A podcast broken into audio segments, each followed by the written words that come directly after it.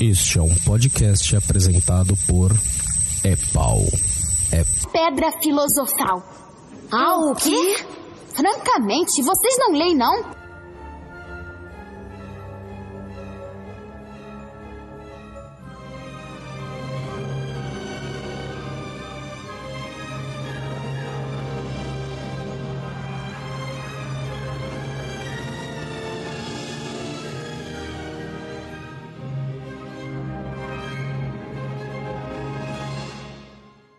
Sejam bem-vindos e bem-vindas a mais um É Pau, é Pedra Filosofal. Eu sou Sidney Andrade, estou aqui com.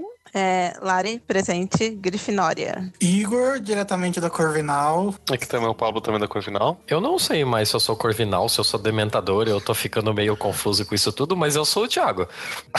Pois é, até o final descobriremos. Eu sou o Vitor da Eu não acredito. Espiões, gente. Com certeza. eu tinha falado que era da. Castelo Bruxo. Castelo Bruxo. Ai, sim. Gente, Tiago não vai entender essa piada, então vamos deixar para depois, não é mesmo?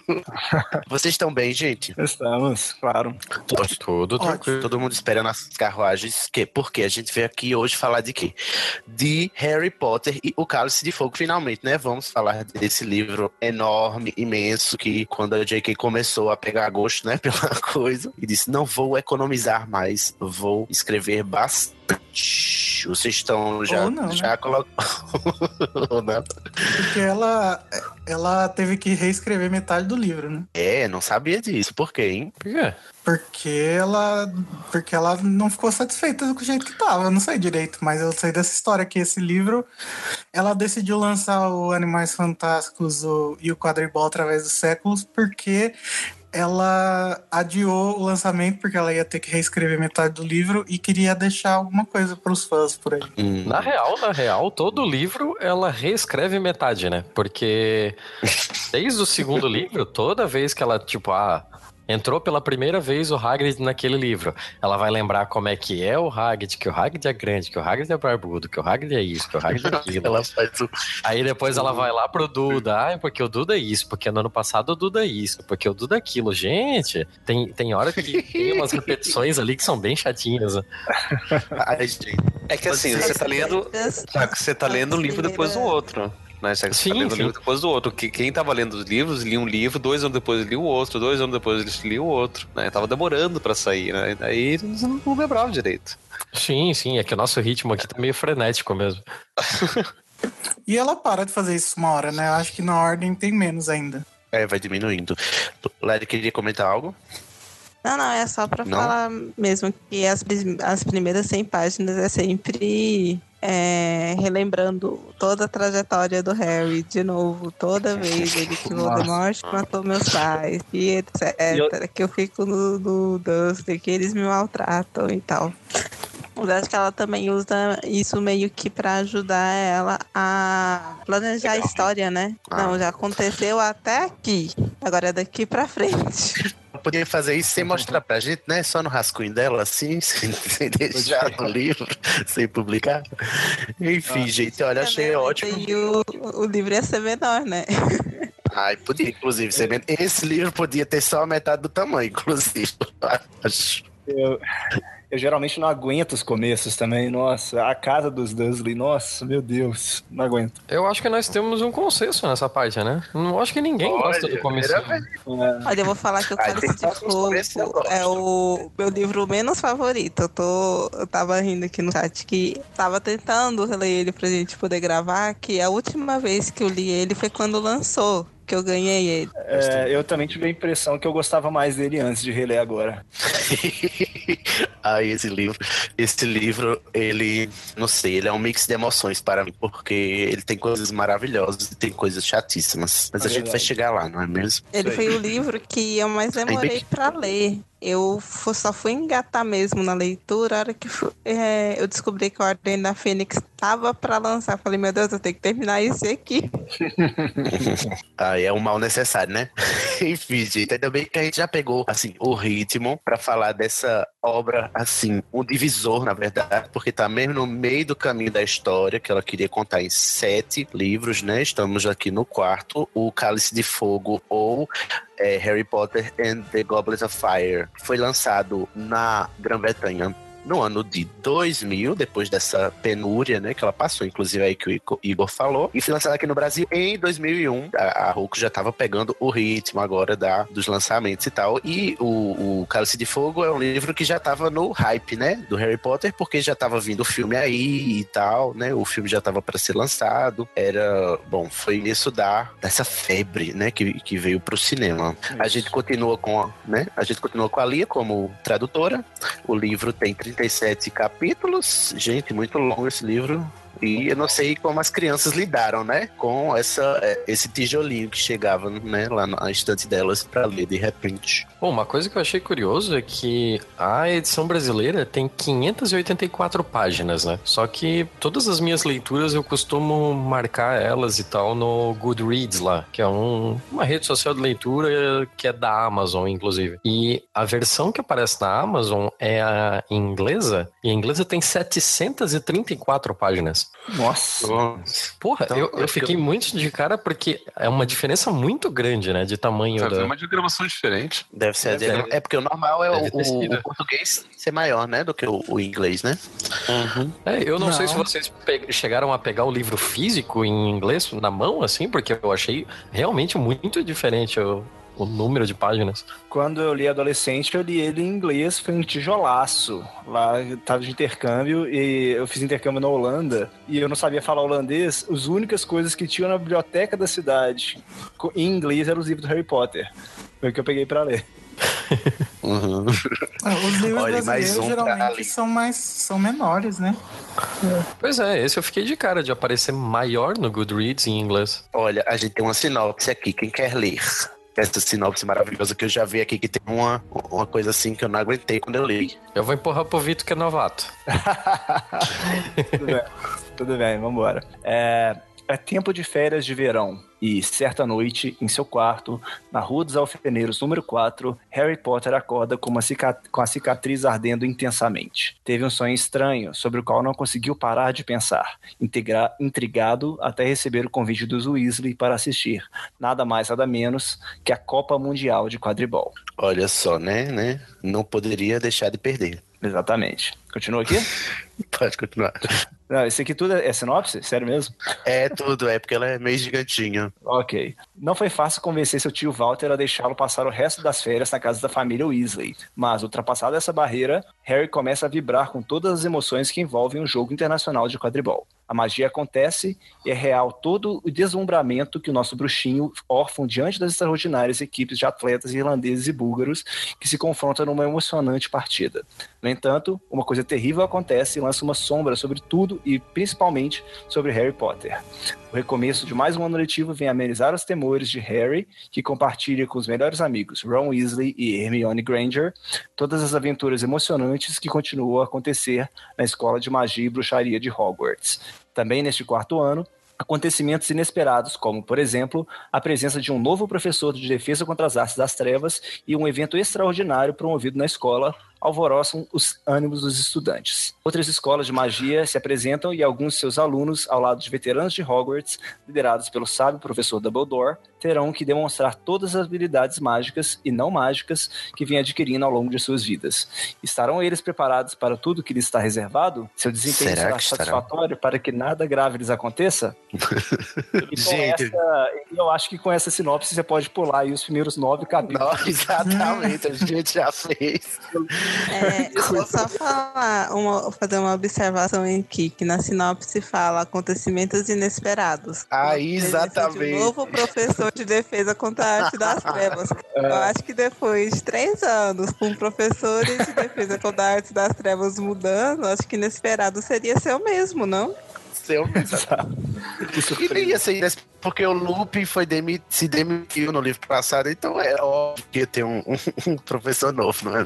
Nesse momento. Inesperado seria chegar lá o Lupe, é? Dumbledore me convenceu a voltar. Tô aqui. Exatamente. Nesse momento, aí eu não, não me lembro que faz um tempinho que eu li o livro, mas já explicaram por que que, que muda de professor todo ano? Não, só esse Não, aqui era um não tem, não. livre. Só uma coincidência. Ah, tá. Então só Por depois enquanto, que explicar. Então tá bom. eu não quero dar spoilers que pra quem não. não leu tudo.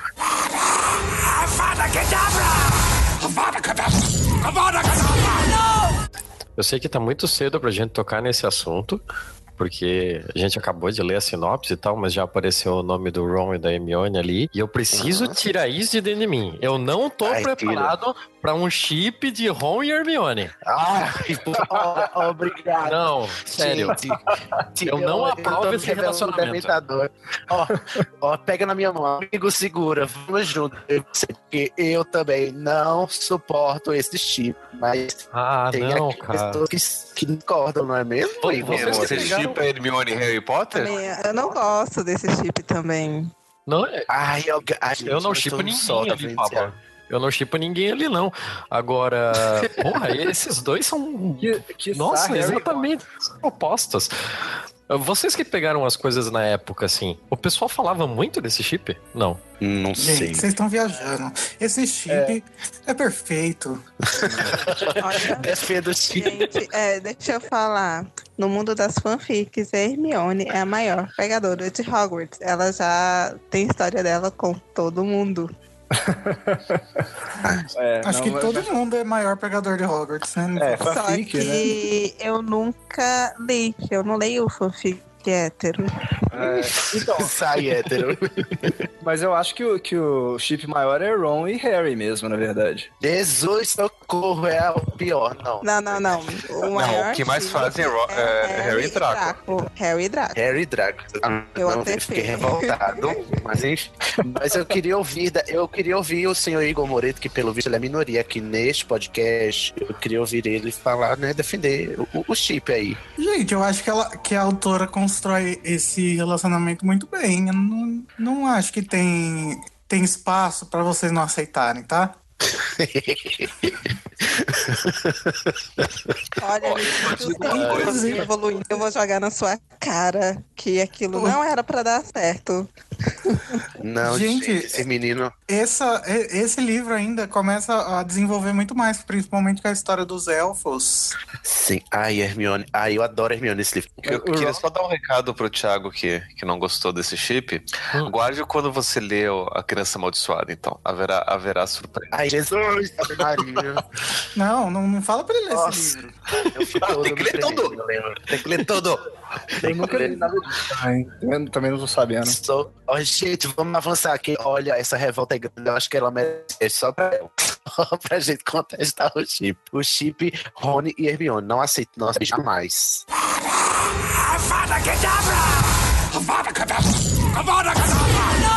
Como o livro tem muitos capítulos, a gente não vai comentar capítulo por capítulo, porque não vai dar certo. Então a gente dividiu em blocos. O primeiro bloco, a gente vai né, falar da, da prévia, né, do antes de chegarmos a Hogwarts. E aí, o que, que a gente tem aqui? Esse, mas eu queria.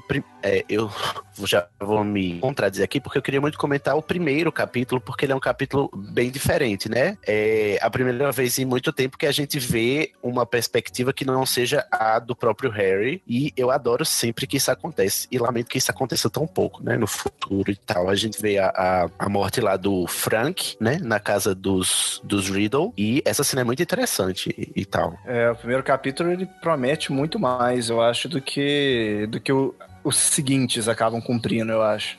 Eu fiquei muito empolgado com esse primeiro, mas depois É, menino. E aí, relendo esse capítulo, eu percebi que o, o, o que me faz é, gostar é, menos de, de Harry Potter ao longo da narrativa é que a é justamente que a perspectiva só sendo só do Harry, a gente só sabendo tudo que só o Harry sabe, ai, fica muito chato, fica monótono. E nesse aqui a gente vê a, a, a que ela se, se solta, né? O foco narrativo é livre e tal.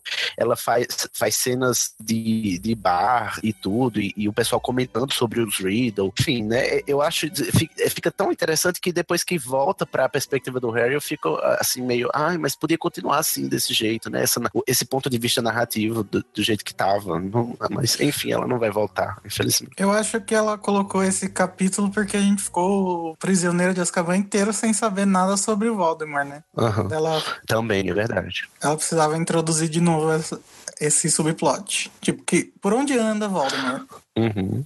E a gente e a gente já sai do prisioneiro de Azkaban que já é uma cena com o próprio Rabicho, né? Já cumprindo a profecia e já tendo é, ajudado o seu seu senhor, né, a, a se reerguer, né? Tá ajudando e ver os, os planos que eles vão fazer para o torneio tribruxo e a bruxa que eles é, sequestram e matam, enfim. Olha, começa bem pesado, né? Esse livro, ele começa e termina muito muito sombrio, muito escuro, né? Eu acho que. É, mas agora começa uma parte mais sombria de Harry Potter também, né? Exatamente. Até então, ah, é uma coisinha leve aqui, é um professor que tá meio possuído ali, é um.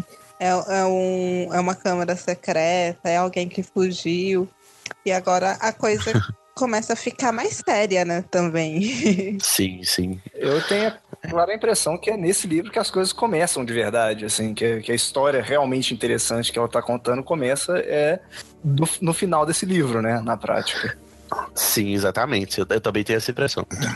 Ela meio que passou os três livros primeiro desenvolvendo personagem e agora vai, vai engrenar. desenvolver o plot, né? A narrativa. E porque, até porque é nesse livro que o, o Voldemort volta de verdade, que até então a gente só tava lidando com, com sei lá, né? Iscas, né? Não era o Voldemort de verdade, né? Exatamente. Era mais um espectro, né? Não, tinha, não era algo concreto. Exatamente, era uma ameaça mais abstrata e agora ele fica, ele fica, é, vira de verdade, na verdade, né? Bom, mas aí depois que a gente passa isso, o Harry acorda com a esca com a como chama, menino?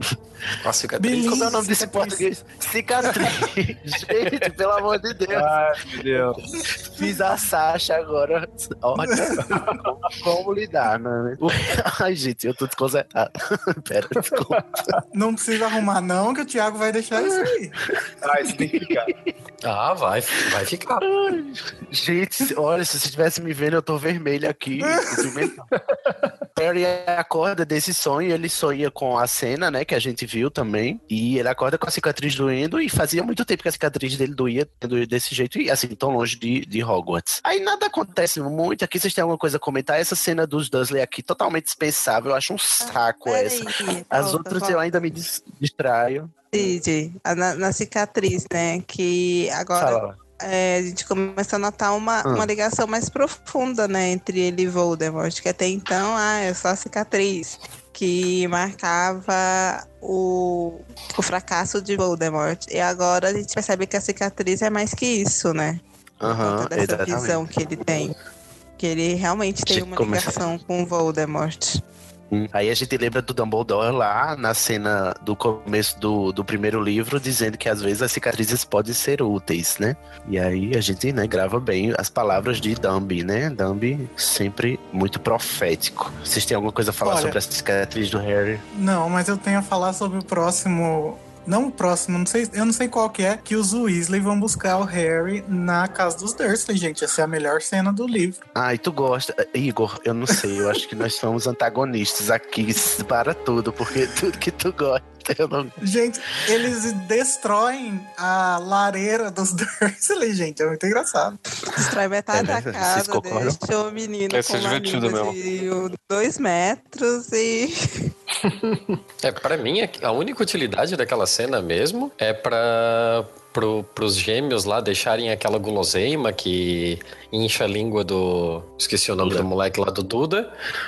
Pra mostrar que ah, agora eles estão começando a, a trabalhar nas brincadeiras deles mesmos. Não é. Menina, começa o plot empreendedor, empreendedor Weasley. Pois é, eu ligados, fiquei de né? cara com isso também. Gente, né? Weasley sabe, né? É. James Weasley O que, sabe. eu gosto, o que eu gosto dessa parte é, é a carta, que eles falam, ah, se Ah. presta serviços para, para ir com a gente na Copa Mundial de Quadribol, se eles aceitarem, vá, nos espere tal dia e tal horário, e se eles não aceitarem, nos espere tal dia e tal horário do mesmo jeito, porque a gente vai de qualquer forma. É a fucking Copa Mundial de Ah, Quadribol, isso você não pode perder, né? Sim, é divertido. Mas eu não gosto dessa. Eu não gosto dessa. Bom, eu, eu raramente gosto das cenas pré-Hogwarts. Mas dessa eu gosto menos ainda porque ela não acrescenta nada no plot. Nada, Nada. nada, Nada. nada, nada. Ela é total. Tanto é que no filme ela nem tem. Ainda bem, graças a Deus. Ah, não, não Porque não faz a menor diferença. Ainda as outras anteriores, dos livros anteriores, e as próximas, as próximas, olha, as próximas, a do, da Ordem da Fênix, inclusive eu adoro a cena pré-Hogwarts, a cena no, no, nos Dursley. Mas essa aqui, enfim, gente, tenho dificuldades. Mas o que importa é que o, o Harry consegue ir lá para o a toca, né? Eles começam a falar das, dos a gente tem um pouquinho mais de conhecimento sobre os métodos de avaliativos de, de Hogwarts, né? A gente conhece, fica sabendo sobre os, os nomes e os niemes. Eu acho que é aqui que eles mencionam, né? Começam a mencionar, né? E, Isso. enfim, tá rolando toda aquela preparação para eles irem para a Copa Mundial de Quadribol, que a gente estava empolgadíssimo, não é mesmo? Para ver essa parte. e a gente conhece o resto dos irmãos, né? O Carlinhos. Sim, menino, o- Carlinhos. Gente, Carlinhos aqui, o quê? É, é, olha, um domador de dragões, me O doma, Carlinhos seu lindo. é representatividade é, LGBT porque ele não é casado e segundo o canon da Rowling, quem não é casado é porque é gay. é porque é gay, né? Olha, não sei lidar. É porque, né? Quando ela não. Porque vocês já vão notar. Snape, que então, é todo gay? mundo. Mas nenhum professor de Hogwarts é casado, é? Ou não mencionam, né? Não, gente, eu tô brincando, né? É porque. Pô, cara, não fala assim não, que eu acredito, velho. Não, mas tem. Mas rola sim. É um, um- rumores. Olha só, as aqui, né? Rumores de que Carlinhos é gay mesmo. Carlinhos Rita aparece na história, gente, calma. É Carlinhos- verdade. O Carlinhos Mas é enfim, o o do ele rabo de cavalo, aparece. né? Não, esse é o, o Gui. Ah, o guia do rabo de cavalo. Ok. É, o Carlinhos é o que trabalha lá na Romênia domando dragões. Fico como todo oriçado quando esse homem aparece. Gente, eu confundo os Weasleys todos, não adianta. Porque eles são todos claro, parecidos, irmão, né? Carlinhos. Olha, Percy, a Larissa concorda comigo. Carlinhos e o, e o Gui, né, que eles chamam. Você confunde Uhum. tudo. É, aí a gente vê que o, o Percy tá lá naquela, né, na sua empreitada de trabalhar no ministério e tal. Ele saiu de Hogwarts, né, e tá trabalhando lá com. Ixi, que chiado é esse, gente? É o Danilo fazendo bagunça na gravação. Oi, Danilo. Oi, gente, desculpa, eu esqueci de mutar o telefone. Mas, gente, o Pené tá paratando aqui de repente. Sorry, eu vou ficar só ouvindo caladinho, viu? Aí a gente tem. Seja bem-vindo, Danilo. Aí a gente vê o pegando com o. Eu esqueci o nome do sujeito lá do. Com o que, que ele trabalha, Crouch, gente? né? Me ajuda. Crouch, isso, Bartô. Bartô Crouch. Né? E aí eles vão pra Copa de Quadribol. Não, calma. O Percy subindo na escala de ser um idiota, né? Prepotente. Nossa, velho, que ódio desse guri. Só piora, não é mesmo? Olha, Ah, não sei o Percy lidar também, começa a não. ser insuportável, né? Ele já era suportável Era antes, gente. um- Eu acho.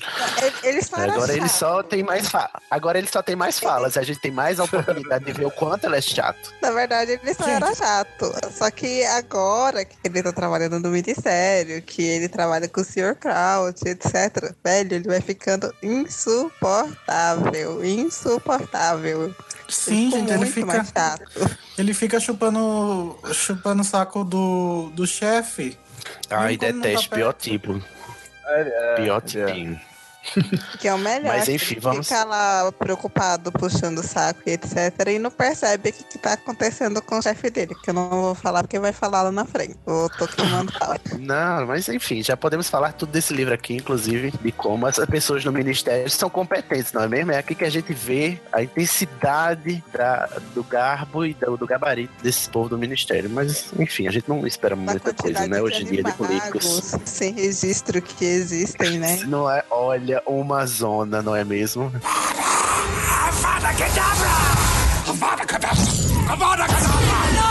Precisamos falar sobre o personagem cortado dos filmes, que é a mescla do Galvão Bueno com o Luciano Huck, que é o Bagman. Ai, não tem ele no filme, não, nem lembro. É verdade, menino. Não. Gente, ele é o Olha melhor só. personagem. As narrações. Ah, eu, eu acho interessantinho. É, eu também gosto. Ele usa um, um terno amarelo, gente. É tipo uma. Listrada amarela. Ah, interessante. É, a gente pessoa. nessa, nessa primeira parte conhece o, Ludo Bagman, né? O Bartol Crouch. A gente conhece um monte de personagem aqui. A gente vai pro campo de quadribol de chave de portal. Ela deixou assim essa pista aqui diz: olha só, gente, chave de portal, conheçam esse conceito, né? Que eu vou usar ele mais tarde no meu próximo Deus Ex Magna.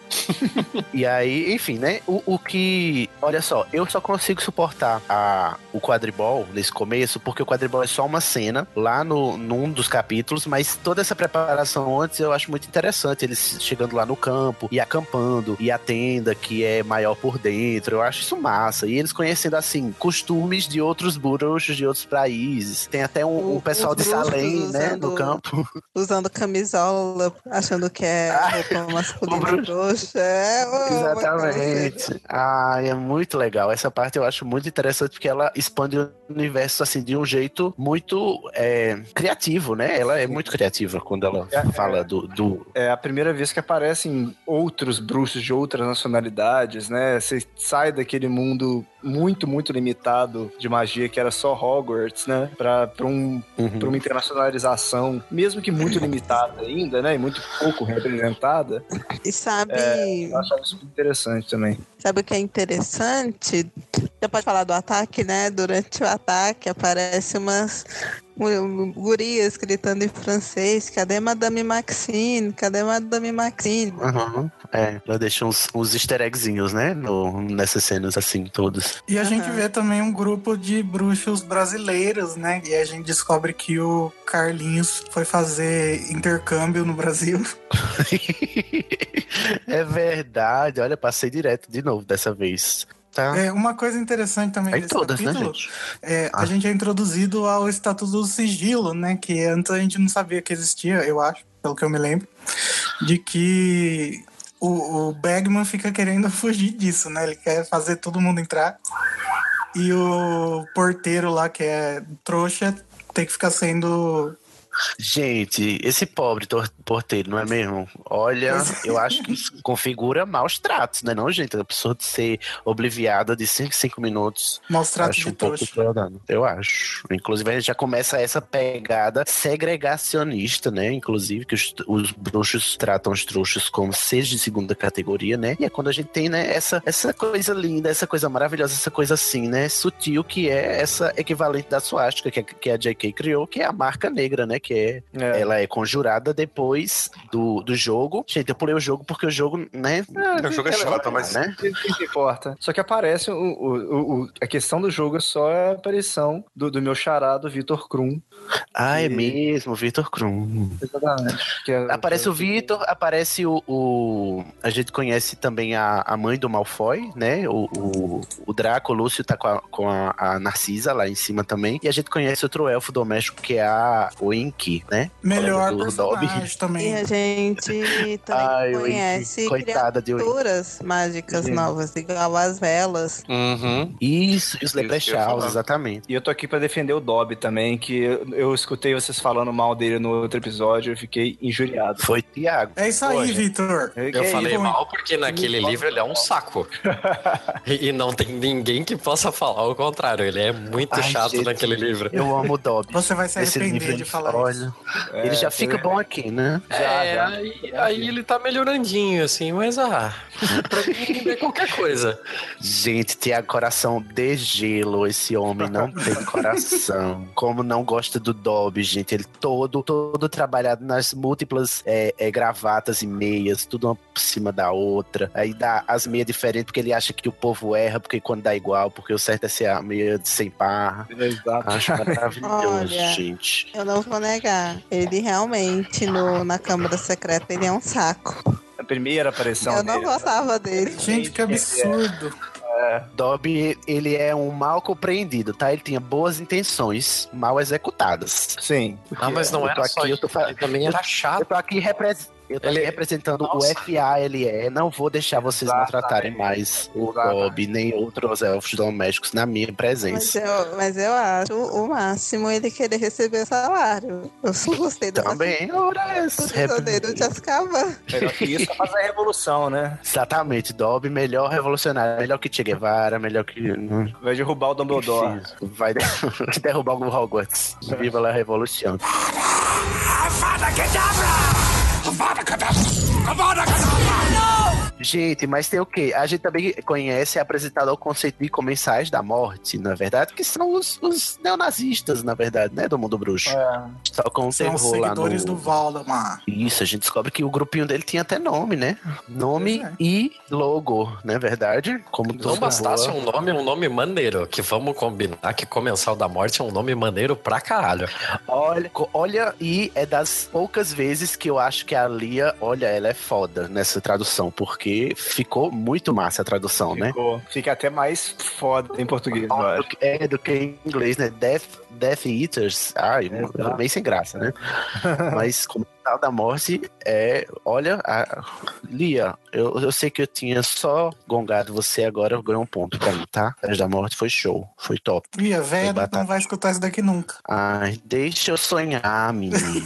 Vai que ela se disponha a retraduzir tudo, enfim, gente. Aí tem esse fuzuê aqui e, né, primeira vez que a gente, os seguidores de Voldemort em ação, só que aparentemente eles estavam agindo só pela zoeira, né? E de repente, É. né, vem a, a marca no, no céu e, e, eita, a treta ficou séria, aí todo mundo sai fugindo. Os comensais Eu da morte acho. são. Foi, que foi zoeira. Eu acho que foi algo mais ordenado. Tipo, na hora que surgir a marca negra, a gente some. Porque ele tá voltando, né? A gente só Não, veio é, aqui foi- e dá um sustinho. Mas, na Foi verdade, eles não sabiam que ele tava voltando. foi um no final do atentado, livro mostra que, é, que não foi bem isso, que, que não foi bem coordenado mesmo, não. Não, só quem sabia, assim, foi o, o Bartô Júnior que tava lá e, e ficou irritado porque eles estavam lá, todo mundo só zoando e o, o Lorde das Trevas sem, sem poder, né? E eles é, utilizando inclusive do nome dele pra fazer o terror, enquanto eles não faziam nada pra viabilizar o retorno. Mas dele, o, né? mas o Bartô conjura a,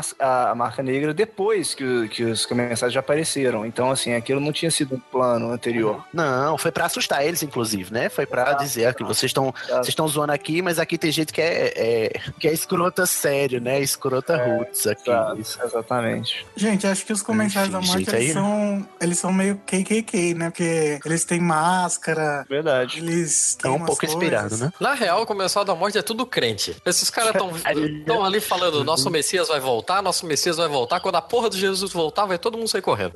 Olha só, polêmicas, só opiniões impopulares aqui, né? Falar com o Tiago correndo. Enfim, gente.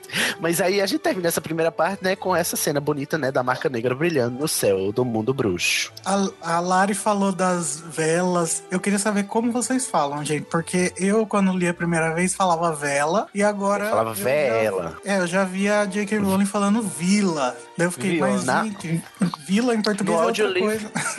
É, porque em inglês é diferente a leitura, a pronúncia, né, das coisas do que em português. No audiolivro é vila, né?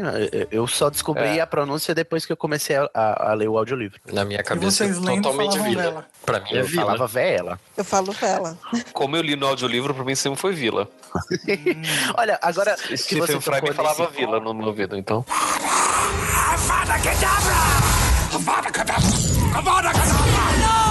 Agora que você tocou nesse ponto, tem uma parte interessante nesse, nesse livro que ela nos traz o conceito de pessoas, de, de bruxos, que eles são mestiços, não só com trouxas, mas com outros tipos de. Como é que a gente chama? Seres. Porque. Humanos. Seres. É, porque são seres não humanos, mas semi-humanos, não sei. Porque as vilas, a gente vê que a, a Fleur, ela tem descendência vila. O Hagrid e a Maxime, eles são Olímpia, meio Maxime. gigantes. Isso. E tem também o que, menino? Tinha outro. outro... Criaturas mágicas. É, mas são mágicos, mas não são tão mágicos, né? Porque eles se, se, se, se misturam, né? Se, eu acho um. Eles São são criaturas animais mágicas. fantásticos. Eles Mas são. assim, Não, não posso, não consigo aceitar. que, consigo Eles aceitar são que, por exemplo, o essa é. Hyde é, é da mesma categoria do que a Aragog, por exemplo. Não faz sentido pra mim. Não, o pai do Hagrid é humano. A mãe. Ah, é humano, a mãe. A mãe. É porque seria um pouco difícil, né? No contrário. mas no a gente Animais fica imaginando essas coisas. No Animais a Fantásticos, o. Newt discute sobre isso. O que, que são animais, o que, que são seres. Então eles Eita, são, então vamos falar sobre isso. Faz tempo são que eu li. seres, né? Um centauro podia. ter- Se um centauro ficasse com um humano, o que que ia sair, entendeu? São, são semi-humanos também, né? Igual a gente.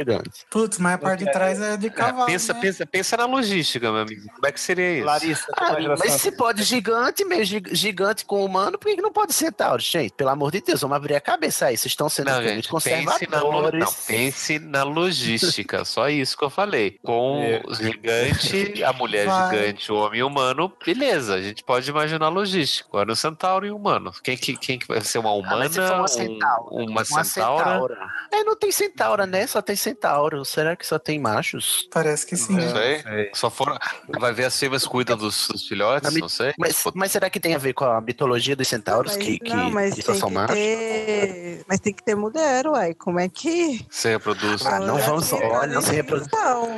Mas vai ver Não, que eles acho que nascem mulher e viram homem, sei lá, gente, que nem a galera. Como diria no Jurassic Park, a natureza dá um jeito, gente. Vamos, vamos, a- vamos seguindo aqui, porque a gente finalmente vai chegar em Hogwarts e a gente vê que em Hogwarts temos uma surpresa. A primeira surpresa boa é que esse ano não teremos quadribol. Ê! É, Hashtag todos comemora. Ah, Tantos comemora o Igor, que eu não. Ai, Jesus, eu acho que eu preferi as partidas de quadribol, viu? Às vezes eu fico pensando bem assim.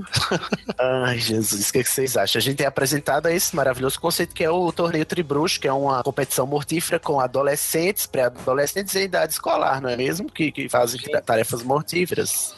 Gente, eu, fiquei imaginando, cara, como que isso é possível? Porque Hogwarts é muito segura.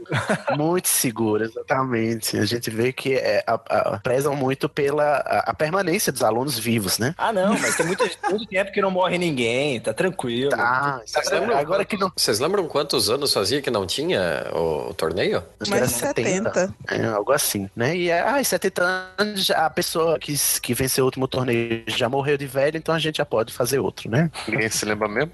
Eu acho que é mais isso. gente aí, ó.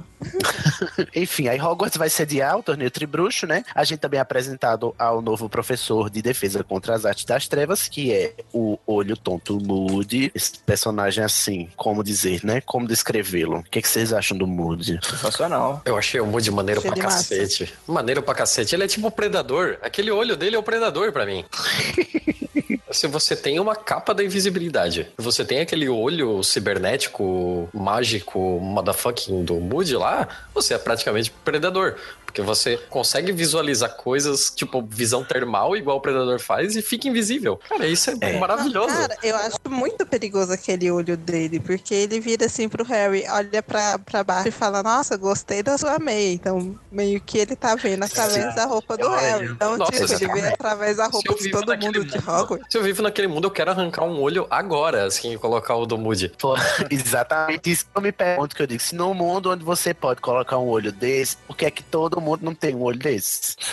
Eu fico só pensando. Eu acho, o Moody, ele é legal, mas eu acho que quando ela caracteriza ele, ela abre mão de muita verossimilhança em prol de caracterizá-lo, entendeu? Por exemplo, ele tem um olho que atravessa tudo, mas não tem um negócio pra substituir a perna dele, né? E, enfim, e a gente vê que lá no, no- quando o Voldemort ressurge, ele, ele conjura uma mão de, de prata pro rabicho. Por que, que todo mundo não faz isso, né? Já que ele não Ai, pode re- re- mas a mão de prata é, é uma magia negra, né? Magia negra. Será? Mas assim, tem outra coisa também. Pode ter sido uma escolha do molde, né? Ficar com a perna de pau. Você fala, nossa, caralho, que barro, vou ter uma perna de pau. Olha assim, que legal. é verdade. Olha, gente, mas minhas considerações sobre o Moody, eu vou deixar pra indicar aqui o podcast Animagos, não é, Igor? A gente Uh! falou dele lá. Se vocês quiserem saber minhas considerações sobre o Moody e toda a problemática dele, inclusive sobre a questão de pessoas com deficiência, vocês vão lá escutar o podcast Animagos, o episódio 25, né, Igor? Foi. Isso, sobre doença e deficiência no mundo bruxo, e lá eu comento um pouco sobre como é problemático, como eu acho problemático a caracterização do Moody. Mas fora a caracterização, eu gosto muito do Mas, personagem, assim, da personalidade dele. Eu sou muito preocupada. Da primeira vez que eu li, passou batido, né? Tá tipo com 12, 13 anos lendo esse livro. Você não vai prestar atenção. Mas assim, o fato daquele olho conseguir atravessar tudo, você não fica muito vulnerável por conta disso? Como assim? Porque, tipo, igual, igual eu falei que ele enxergou a meia do Harry por cima da roupa do Harry. Então, tipo, ele tava vendo por baixo da roupa de todo mundo. É, É, é por isso que eu queria Ele que a gente pode muito ver. perto dele. Ele não é muito guarda-roupa agradável de todo mesmo. Ele é muito, uma pessoa muito carismática, o Moody, né? Não podemos dizer que ele. Esse ano o Dumbledore distribuiu cueca, calcinha e sutiã de, de metal pra todo mundo. É aquelas, é aquelas roupas debaixo dos Mormons, né? Aí a gente é apresentado ao Moody, o, o Dumbledore diz que o Hogwarts vai sediar o torneio e os candidatos vão ser sorteados por um juiz imparcial. Eu fico rindo quando ele diz isso. Eu já sei o final, né? É um juiz super imparcial. O Cálice de Fogo, né? Que a gente vai descobrir depois é o, o que dá nome a este livro. Aí começa as aulas, né? A gente pensa, no filme acontece tudo de uma vez, mas aqui vai acontecendo aos pouquinhos, começa as aulas e essa aula do, a primeira aula do Moody, eu acho muito massa, que é quando a gente aprende as maldições imperdoáveis, né? Que a gente ficava esse tempo todo pensando, gente, ter uma varinha na mão é como ter uma arma, não é mesmo? Esses bruxos não fazem nada pra se machucar uns aos outros, será que todo mundo é muito gente boa, né? E aí a, a J.K. vem e diz assim, olha só, o que, o que uma varinha pode fazer. E eu acho muito massa o modo como ele apresenta as, as maldições aqui, né? O Moody, que não é o Moody, né? Na verdade, né? No jeito sádico dele, tá mostrando lá pros alunos tudo que ele queria fazer com eles, inclusive, né? Aí você nota o, o- depois que você descobre o, o final, você, você relendo, você percebe que ele tá fazendo é, por puro sadismo, né? A apresentar Sim. essas maldições imperdoáveis. Ele acaba ensinando de fato o Harry a resistir, assim, isso acaba sendo importante. E eu acho estranho, porque Sim, tá vendo? como que o, o, Bar, o Bartô Júnior tá seguindo o currículo de Hogwarts tudo certinho? Trata ele, né? Hum, pois é. Eu acho que é parte do disfarce, né? É, Ele sim. tem que ser convincente durante um ano, né? Então tem que, tem que, tem que fazer parte do disfarce. Mas aí a gente descobre a, a maldição Império, que você controla pessoas, é o Crucio, que você tortura, e o famosíssimo, famigeradíssimo Avada Kedavra, que é a maldição da morte, né? Que inclusive foi a maldição que deu a cicatriz ao Harry. Gente, eu queria polemizar esse nome. O que, vocês acham desse feitiço, Avada Kedavra, pra ser um feitiço que mata os- as pessoas? Não podia ser algo mais legal, não? Menos caricato, menos cartunesco. Eu acho, só acho. Ah, nunca me incomodou, não. Não, porque não sei, não sei, parece a abracadabra. Ah, eu fico assim. É, quando, quando eu li, eu já pensei que fosse uma paródia com, ava, com Abracadabra mesmo, assim. Não... Mas não chegou a me incomodar, não, Cid. Aí é porque eu tô muito acostumado, mas assim, a Helena digo, não, é- esse, esse nome dessa maldição, é Crucio, é tão mais legal, entendeu? Império. Aí o negócio da morte é, é esse nome. Não te dá tanto medo, assim, não te dá. É porque. Não, não, não causa terror, né? Mas a Crucio, você faz a pessoa sofrer. Na Império, você faz ela te obedecer. Na Vada Quedrava, acabou ali, ó. Três segundos, acabou. Gente, a Vala Kedavra é, vem de um negócio aramaico que significa deixe que seja destruído. Sério? Não, tu tá me zoando agora. Não, tu tá brincando. Foi. A- é- sei. Pra você. Ela falou numa entrevista sobre isso. Nossa, nunca imaginaria. Inclusive, É o- olha, inclusive samba na é- minha cara. A, o- é a origem do, do Abracadabra também. Por isso que as duas parecem tanto. Ah, é? Não, então, a- o abracadabra vem disso. Os dois, O né? Avada Será que ela Kedavra, pegou? né, não necessariamente. Não sei. Eu sei que podia ser outro nome mais legal. Só acho. E cadavra também parece Vocês têm- cadáver, né? que fala em português, né? Ah, em inglês também. Se bem que ela. Não, cadáver. Cadáver. Cadaver. Se bem que ela falava português, né? Então ela, ela devia ter essa noção, na verdade. É. Enfim, vocês estão deixando melhor um pouco, só um Gente, pouco. Eu, mas- eu, eu acabei de achar aqui um, um- um artigo num site chamado bustle.com que diz que essa maldição originalmente talvez tenha sido é uma, um- uma teoria de fã. Talvez tivesse um outro propósito e por isso o nome assim teria um, um propósito de cura. E já aqui ainda não ainda, ainda não li. Não, mas, não, não que ela aproveitou. Os fãs estão falando, né, que por que do nome Ah, parecido tá. com Abracadabra, né? Porque Abracadabra era utilizado para Agora, um negócio interessante sobre a Avada Kedavra é que lá no começo, quando a gente tá lá naquele aquele capítulo que tem o pessoal falando sobre a morte dos, dos, dos Riddle, é, eles falam que os policiais não encontraram marcas de, de nada, né? Da morte deles. O cadáver só com aquela cara de um medo extremo. E aí alguém diz, é como se alguém pudesse morrer de medo. E eu acho isso massa que ela diz, porque nas entrelinhas o que a J.K. tá dizendo é que a, a maldição da morte nada mais é do que você, é, ela mata pelo medo, né? O medo em si. É o medo que te mata, né? Não é nada além disso. Eu, eu acho isso interessante fazer esse paralelo assim, de que as pessoas com essa magia morrem de medo.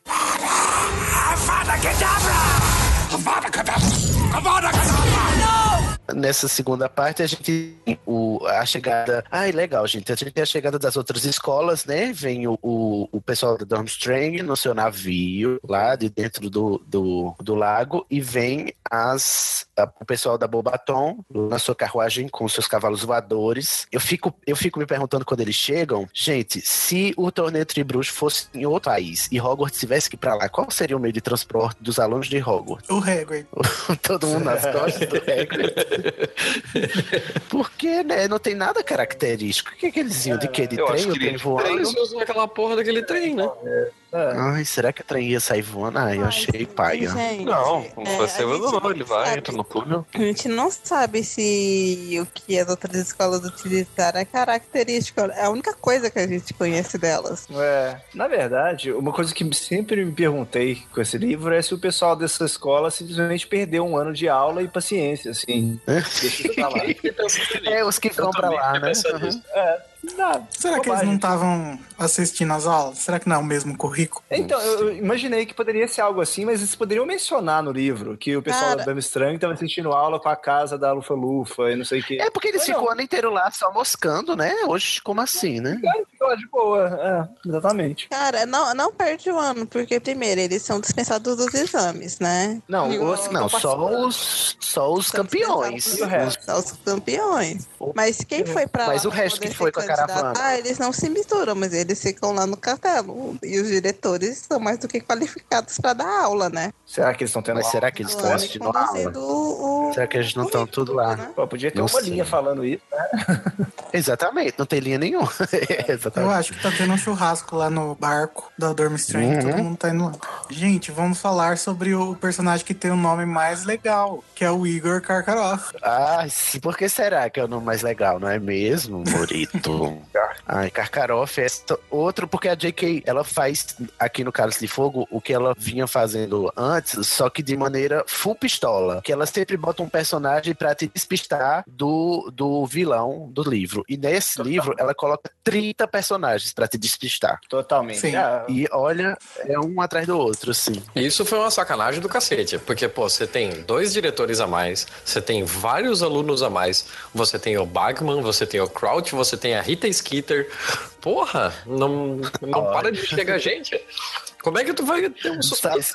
Fica lotado, esse castelo, não sei Até o- como é que cabe tanta gente. Até o Victor Krum, eles tentam pintar de vilão uma, uma hora lá, na hora da- do baile, principalmente. Aí você falou do Victor Krum, eu lembrei agora do quê? Do Rony, né? Fica tietando o Victor Krum até a hora que não. E o Rony, nesse livro, ele está apenas insuportável. Minha gente, como é que vocês aguentam o Rony, pelo amor de Deus? Ele começou Não, nesse a livro ficar ele tá no insuportável no terceiro livro. Que é assim, é como se fosse o ápice. Nossa, cara, na- é, a gente não vai chegar nisso. Não, mas a- não, não, não, não, não, não, não. No quinto livro ele tá pior. No quinto ele tá pior. Aí no quinto livro são confissões de adolescentes, né? Aí já você espera. Mas enfim, Mas é, a briga dele com o Harry nesse livro não faz o menor sentido. Você fica, cara, Não. Assim, eu até acho que o Rony se ficaria enciumado mesmo, porque ele, né, ele lida com isso na família inteira, o- a vida inteira dele. Só que, né, diante de todas as condições, de, diante de todas as, é, as provas e de todos os fatos, ele ficar chateado de verdade, assim, gente, de não falar, de é, exato, de não falar com o Harry e de não acreditar no Harry, que ele não não acre- exatamente, logo ele, né, enfim. nisso. Assim, ele. Primeiro que ele é o melhor amigo dele, e o segundo que o Harry não teria o menor motivo pra colocar o nome Não dele. te-. Ainda mais pro Rony, né? Que é quem conhece melhor o Harry. Enfim, mas eu acho que a, a J.K. ela quer colocar assim, porque esse é o livro onde eles estão ficando adolescentes, naquela fase conturbada e tal. E eu acho até é verossímil também. E o, o, a- o conflito me agrada, entendeu? O conflito entre o Harry e o Rony, pra mim é legal enquanto, assim, enquanto peso narrativo, porque dá um, uma, uma agitada nessa amizade que era muito colorida, né, inclusive. Mas é, eu não consigo não detestar o Rony. Por isso seja acho um, é- personagem muito bem escrito. Eu acho ele. Eu acho esse momento bom pra, pra deixar os dois sozinhos por um, por um tempo. Porque Sim. até então É, o Harry tinha o. Rony, o Rony tinha o Harry, né? Sempre que eles precisavam de alguém, de alguma coisa. E o Rony, ele,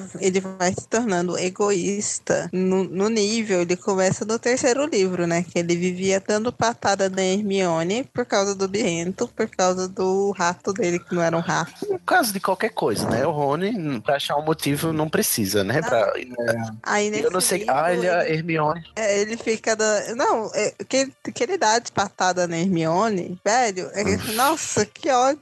Eu não sei acho que ela Hermione, inclusive, merece coisa melhor. É por isso que eu não gosto desse chip, que Hermione merece coisa melhor. Teve até uma matéria, acho que da JK, falando porque Vitor Krum é um namorado muito melhor que o Rony, né? Que, Ah, eu, eu que só o, desse, o Vitor. Se for só por esse livro, eu concordo. Que o, que o Vitor não tem medo de ser romântico e etc. Sim. Ah, excelente. Mas o que é que. ah, Só, só uma confissão que Vitor Krum já foi meu apelido de MSN. Só- Ai, só quem nunca, né? Eu também já tive esse. É, Sidney Potter. né, aí Sidney, não É, outra, outra coisa também é a gente, a gente acaba voltando no que tinha falado antes, já que, que quanto mais falas o Rony tem, mai, maior é a chance dele, maior a oportunidade dele se mostrar um grande babaca, né? A gente fica, a gente fica vendo durante 20 e poucos capítulos o Krum nem abrir a boca. A primeira vez que você ouve ele falando alguma coisa é no baile. É. Ai, gente, olha, eu já consigo me chatear com crianças de 14 anos já. E com, com Então. motivos, com razões. Eu acho que é. é Coisa, né? Adolescente não é gente. Bem, não é gente. Eu gostar de ver isso na minha frente já é outra história, entendeu? Eu entendo que isso acontece. Ai, gente, não sei. O Rony é muito polêmico. Mamilos.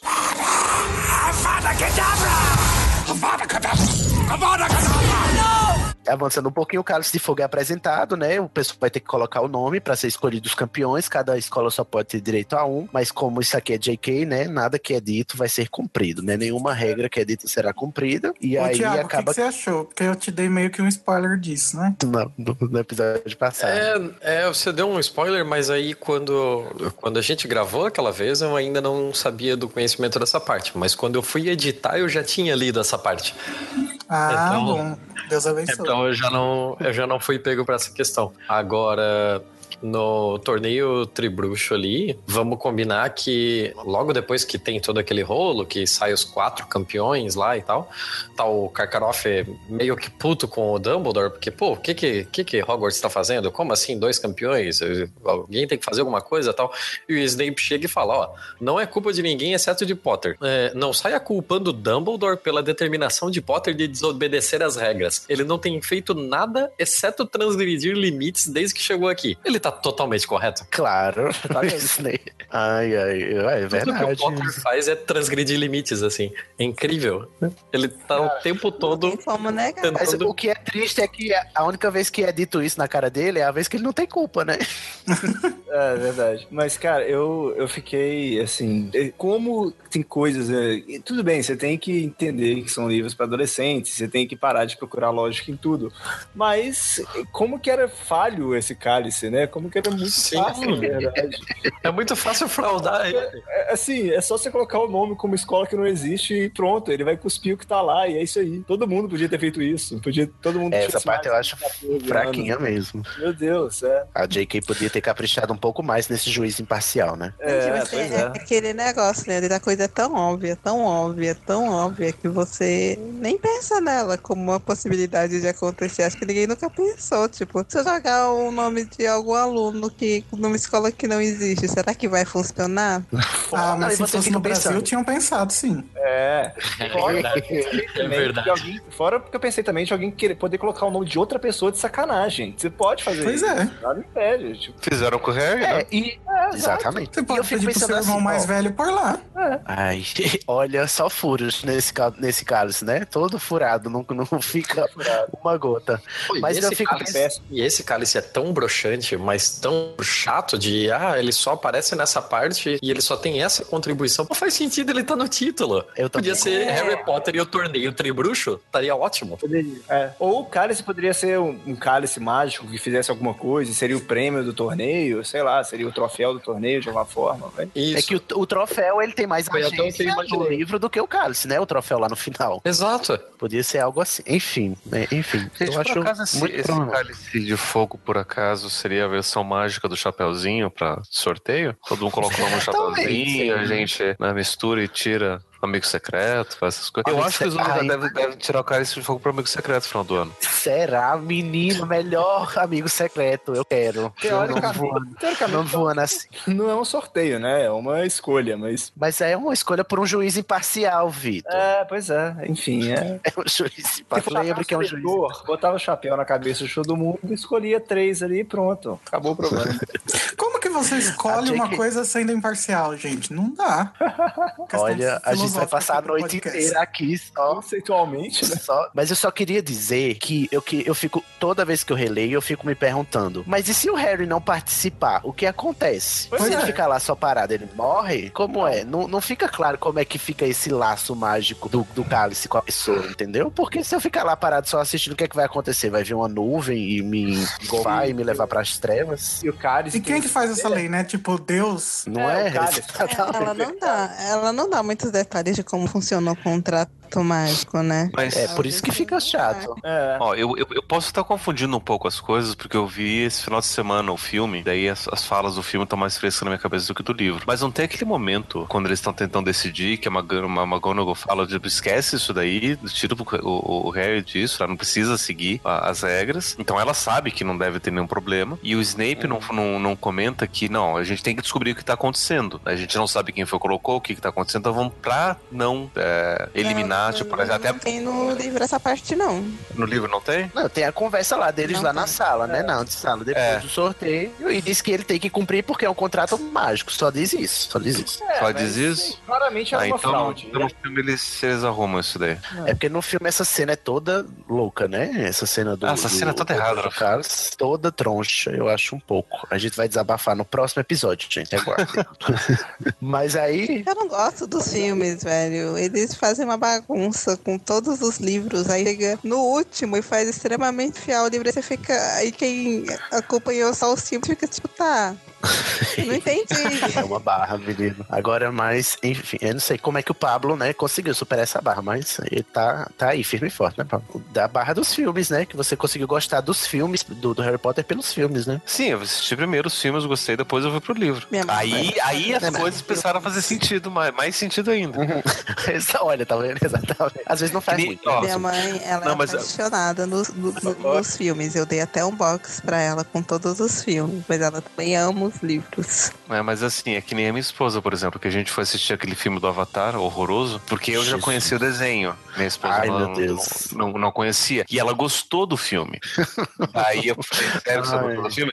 Então vamos ver o desenho. E ela amou o Nossa. desenho e passou Quando a odiar você- o filme depois. Pois, quando, é verdade. Quando você assiste o, o desenho do Avatar e você vê o filme, você considera aquilo um crime, é uma afronta, é um insulto. Mas a gente tá desviando muito, né? Meu pai Vamos gostou para- do filme de Death Note. Ai, nossa, encerra. Interrogação agora. Pronto, vamos.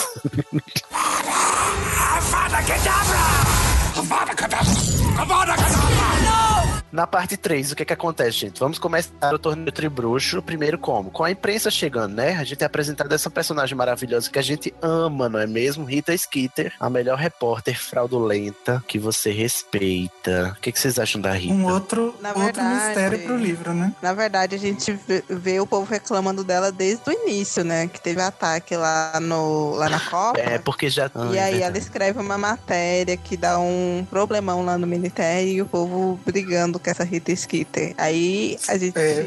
conhece a cara dela no torneio. Aí você já vê que o Potter foi um burrão do cacete, né? Porque aí foi pra aquela parte da pesagem das varinhas e ele resolveu dar uma entrevista exclusiva dentro de um armário de vassouras. Meu, tá tudo tão errado. Tipo, por que, Mas o povo não teve muita escolha, né? Ela, pô, ela meio que coagiu, tanto é que o Dumbledore teve que chegar para resgatá-lo. Não, mas perguntaram pra ele se ele queria dar entrevista na frente do Moody, inclusive. Então, Ah, aí eu ele chegou, ah, ah, eu acho um faço, eu dou essa, essa mulher tá dentro dessa escola. Imprensa, Não gente, tinha nem que tá lá, né, não. linda? Ela fala assim que ela quer entrevistar os campeões. Aí ela quer começar com o Harry. Aí ela cata o Harry e leva ele pra poder começar. Ela fala que, que ela- que vai- que ela vai entrevistar todo mundo. Só que no final ela só entrevista ele.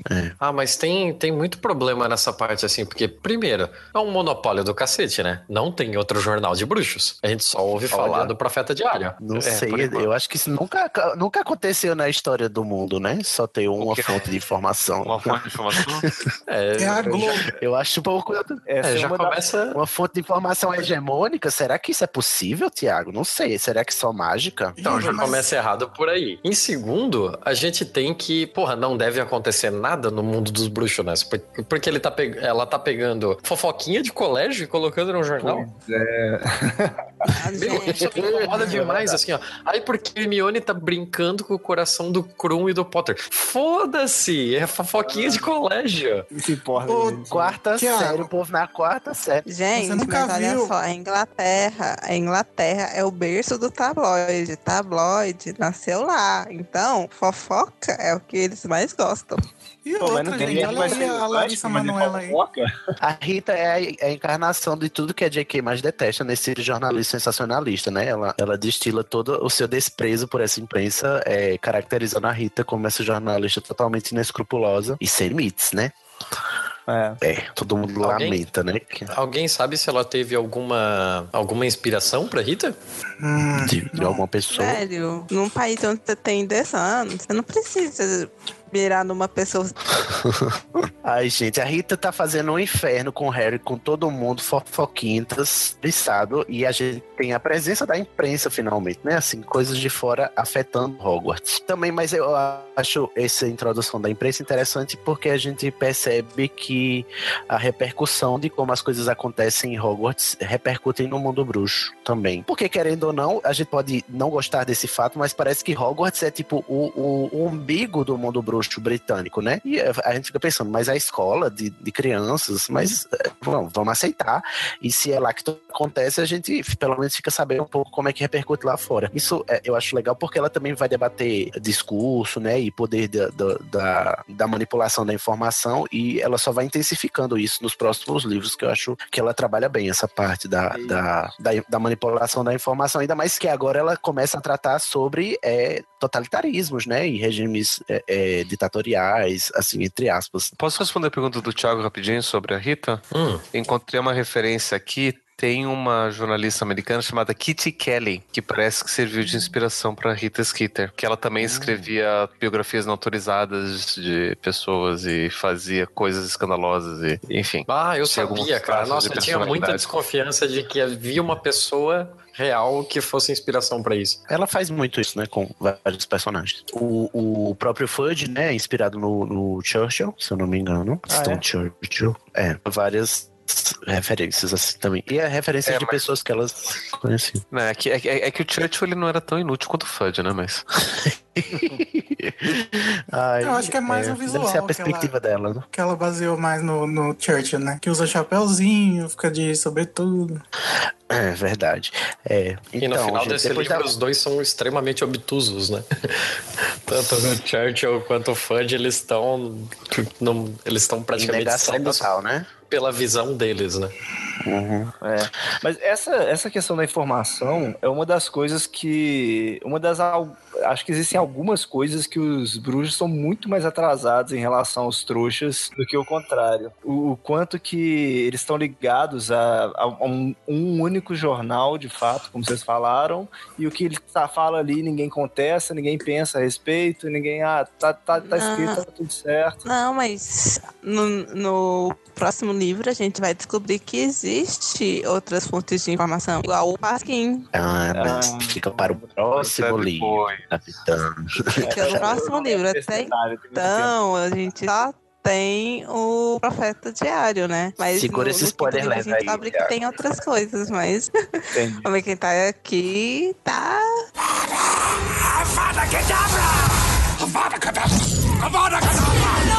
Vamos avançar porque a gente, é, é, a gente vê que tem uma tramóia para todos os alunos fraudarem as provas, né? Fica sabendo que a primeira prova é com dragões. A gente vê o, o, o Hagrid se engraçando para cima da Madame Maxime. Tá bonitinho, né? Carlinhos resto aparece todo- de novo. Ai, o Carlinhos aparece de novo, lá domando os dragões, assim. Ai, meu Deus. Sem Naquele camisa. fogo, la- labaredas para todo lado. Ui. Acho sexy.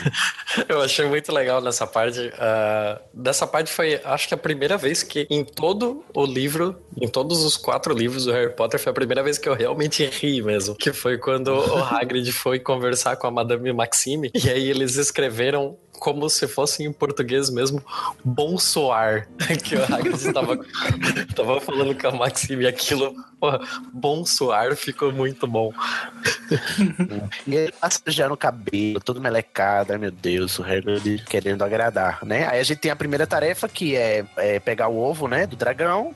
O Harry consegue a ajuda lá do Moody, porque será que o Moody tá ajudando, né? Diz, não, menino, você não é bom em nada, seu inútil, mas você é bom de voar. Leva uma vassoura? É, mas não posso levar vassoura, mas ele, né, tem maneiras. E aí a gente vê o uso do Axio, que é um feitiço que ela fica martelando até agora o livro inteiro. Eu não aguento todo, toda cena, a gente dá um jeito de botar o Axio na cena pra a gente saber que existe esse feitiço, né? Pra ele usar lá no, no, no dragão. Ai, eu fico um pouco cansado. Outra palavra que a gente Não, é sabe que como fala ela quando tá- lê, né? É verdade, se não é Axio, se é Axio, Axio. Na, na verdade, ela tá jogando na cara da gente, tanto que Harry é trouxa e não Ai, consegue mas Harry é perceber as trouxa. coisas. É verdade, o Harry muito trouxa, trouxíssimo. Eu não sei como é que É ele nada. conseguiu a carta de Hogwarts. Ele é bruxo. Enfim. Deixa eu perguntar uma coisa pra vocês. Nessa, nesse, nesse desafio, tudo que a pessoa precisava fazer era pegar o ovo dourado no meio da ninhada do dragão. Isso. Isso. Sem Por que, morrer. que não podia usar?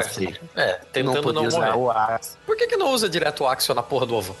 Pois é, imagino que o Eu dragão. também me pergunto isso. É, não, porque você tá tentando não morrer, né? Então, por mais que você tente pegar o ovo, você também tem que, ao mesmo tempo, concomitantemente, fugir do dragão que quer te matar. Então, talvez fique um pouco Mas- difícil. E na Eu regra tá falando que não pode dar Akio no, no ovo, né? Vamos acreditar nisso. Tá? Onde é que tá essa regra? Onde que mostra, tá falando isso? mostra esse contrato No não Red. Canon, velho. Ah, e é, não tô sabendo. Enfim, eu sei que ele pega o ovo e o Harry, o Rony faz as pazes com ele, porque fica assustado que é um dragão, né? O Rony vê um dragão e fica todo medroso e diz: Não, agora eu acredito em você, Harry, não sei o que, não sei o que lá. É. Aí, bom, enfim, né? Nada acontece feijoada, porque o torneio Tribruxo é essa coisa, né? Essa, esse método avaliativo muito eficaz e muito preciso. E essa coisa que é divertida de assistir, né? Que é pessoas correndo atrás de dragões, enfim. E O Thiago vai ficar impressionado no filme, né? o filme melhora um pouco, né? Por quê? Porque essa cena é mil vezes maior no filme. Uhum. Parece que não acaba nunca, A cena menino. do dragão? Sim. Hum. Mas é porque mostra os outros campeões tentando, não? Não. Não, é porque o Harry fica meia hora fugindo do dragão. Não, gente, isso. sem spoiler, só, só dando uma. Mas o spoiler do que ele já sabe, Gente, já, já aconteceu no livro, né? Spoiler não. Ai, gente.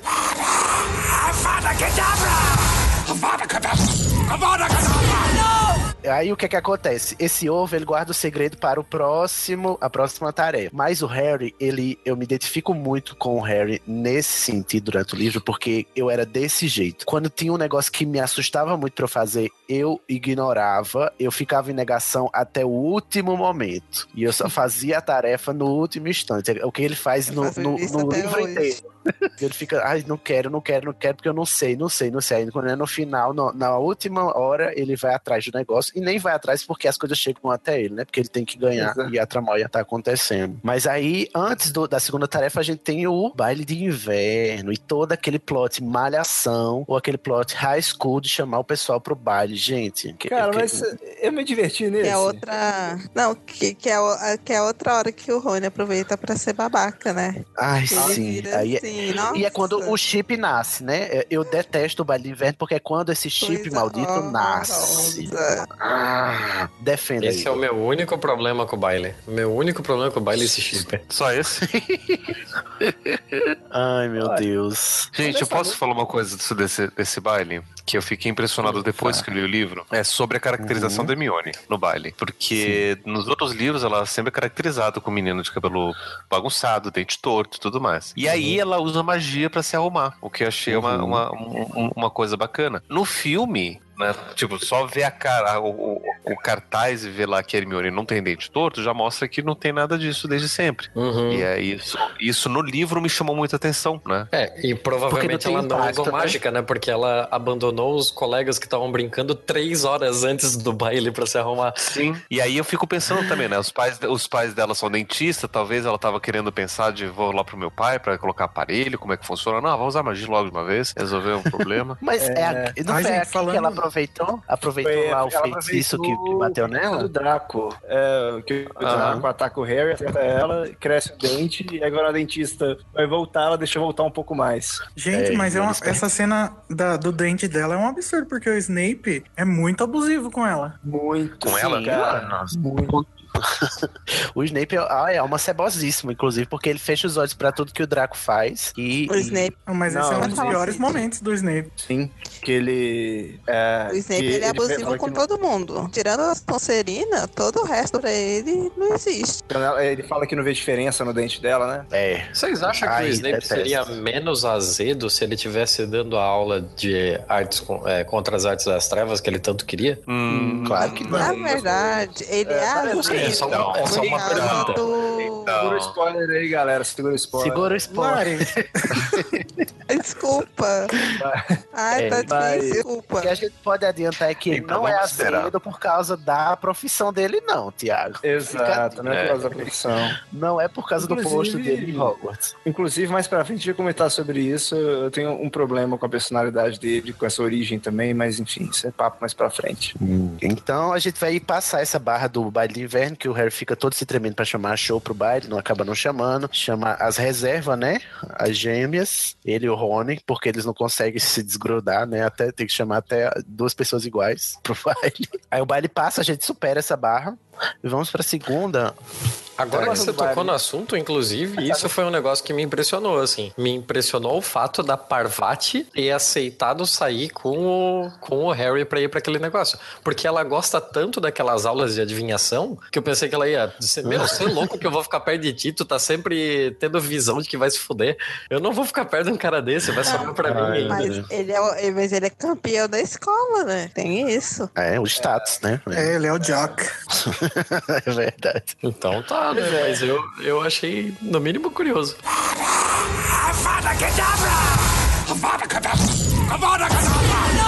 Gente, ai, gente, essa, olha, essa próxima parte tem as melhores, as melhores piadas desse livro. Não, a gente nem falou, já, já passou, nessa altura do livro, já passou a piada do Rony com seu ânus. E? Acho que já, hein? Essa- Daqui?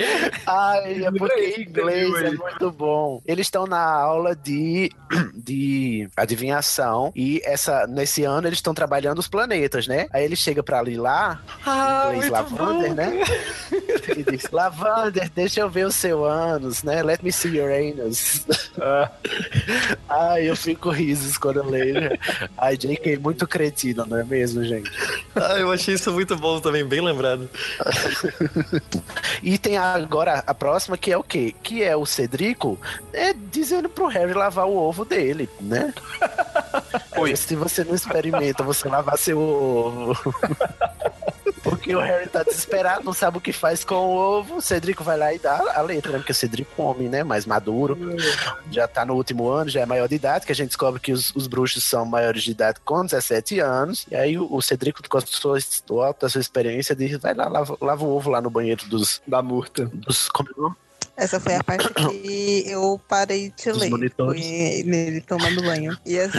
Ai, eu- Jesus. A Murta, Agora eu fiquei a Murta olhando o Harry torcendo, pelado. Torcendo pro, pra ele estar lá e o Cedric entrar. Olá, tudo bem? Olha, jamais lerei essa cena novamente do mesmo jeito, Capitão. Muito obrigado. Gente, mas vocês Ai. imaginam o tipo de orgia de monitores que não deve ter nesse banheiro, né? Não é, menino. Eu fico o quê? Passa porque é um banheiro enorme, né? A banheira dá pra ele nadar. Pois é.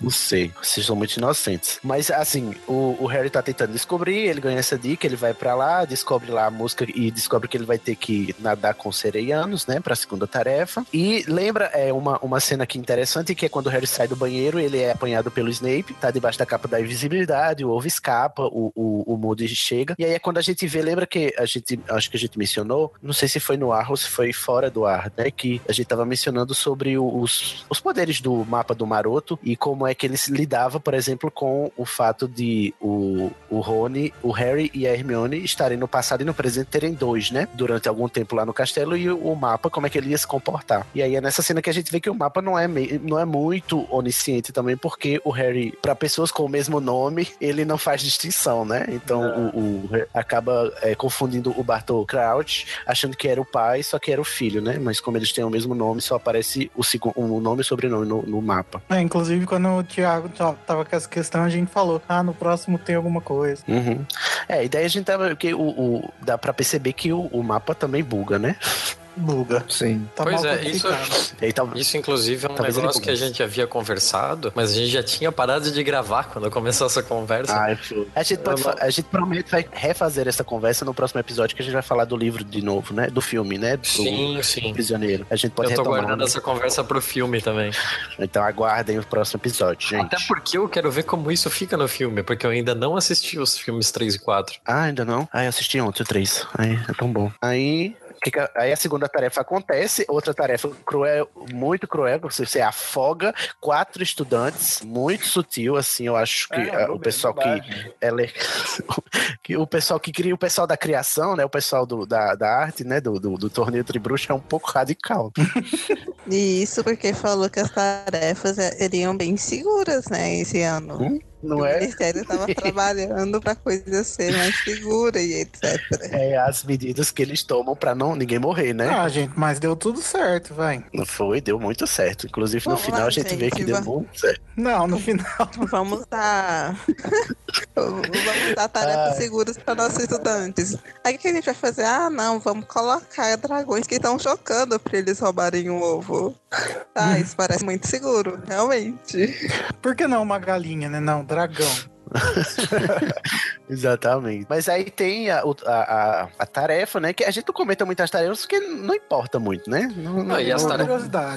E as tarefas só foram legais pra quem tava fazendo, né? Porque você ficar sentado É. numa arquibancada olhando um lago não deve ser muito legal. Exatamente, eu acho um pouco. O Igor tem uma curiosidade sobre as tarefas? Sobre a segunda tarefa, porque a Rowling ela queria introduzir os sereianos no segundo livro já. Mas é porque na primeira versão do segundo livro, o Rony e o Harry, ao invés de baterem com o Ford Anglia no Salgueiro Lutador, eles caem no lago e os sereianos ajudam eles a, a tirar o carro do lago. Inclusive o Harry tem até uma conversa com os sereianos que não faz sentido agora com esse livro, porque a gente sabe que os sereianos não falam é, fora da água, né? Então, Uhum. aí o editor meio que achou a cena meio desnecessária e ela trocou pelo Salgueiro Lutador, que teria mais importância no, no terceiro, né? Hum, sim. Ah, e o Salgueiro, ainda bem que ela criou, né? Porque eu adoro o Salgueiro Lutador. Na segunda tarefa, que a Fleur, ela passa o livro inteiro, né? Menosprezando o Harry, né? Ela olha pra ele como se ele fosse um insetinho. E aí, na segunda tarefa, a hora que ele salva a irmã dela, né? Uhum. Aí ela vai e abraça ele, vira amiguinha dele, etc. É verdade. Flor também é qualquer coisa, né? Nesse livro. É, o que é até compreensível, né? Porque, meu, ele tinha 14 anos e ela tinha 17. Então, meu, nessa idade a diferença de 3 anos é um abismo, né? Pra, pra ela, ele era uma criança mesmo. É. Não, sem contar que é, ele, ele está num torneio que não era pra ele estar, né? Eles competiram Uhum. com ela. É verdade. Mas o que, que a gente esqueceu de mencionar que durante todo esse tempo o Harry tá se correspondendo com os Sirius, que tá escondido, né, no exterior, mas quando sabe do torneio Tribruxo res- resolve voltar e o Nossa, isso eu acho uma barra. Preocupando. As correspondências. Não, não, assim? na verdade ele volta porque a cicatriz do Harry doeu.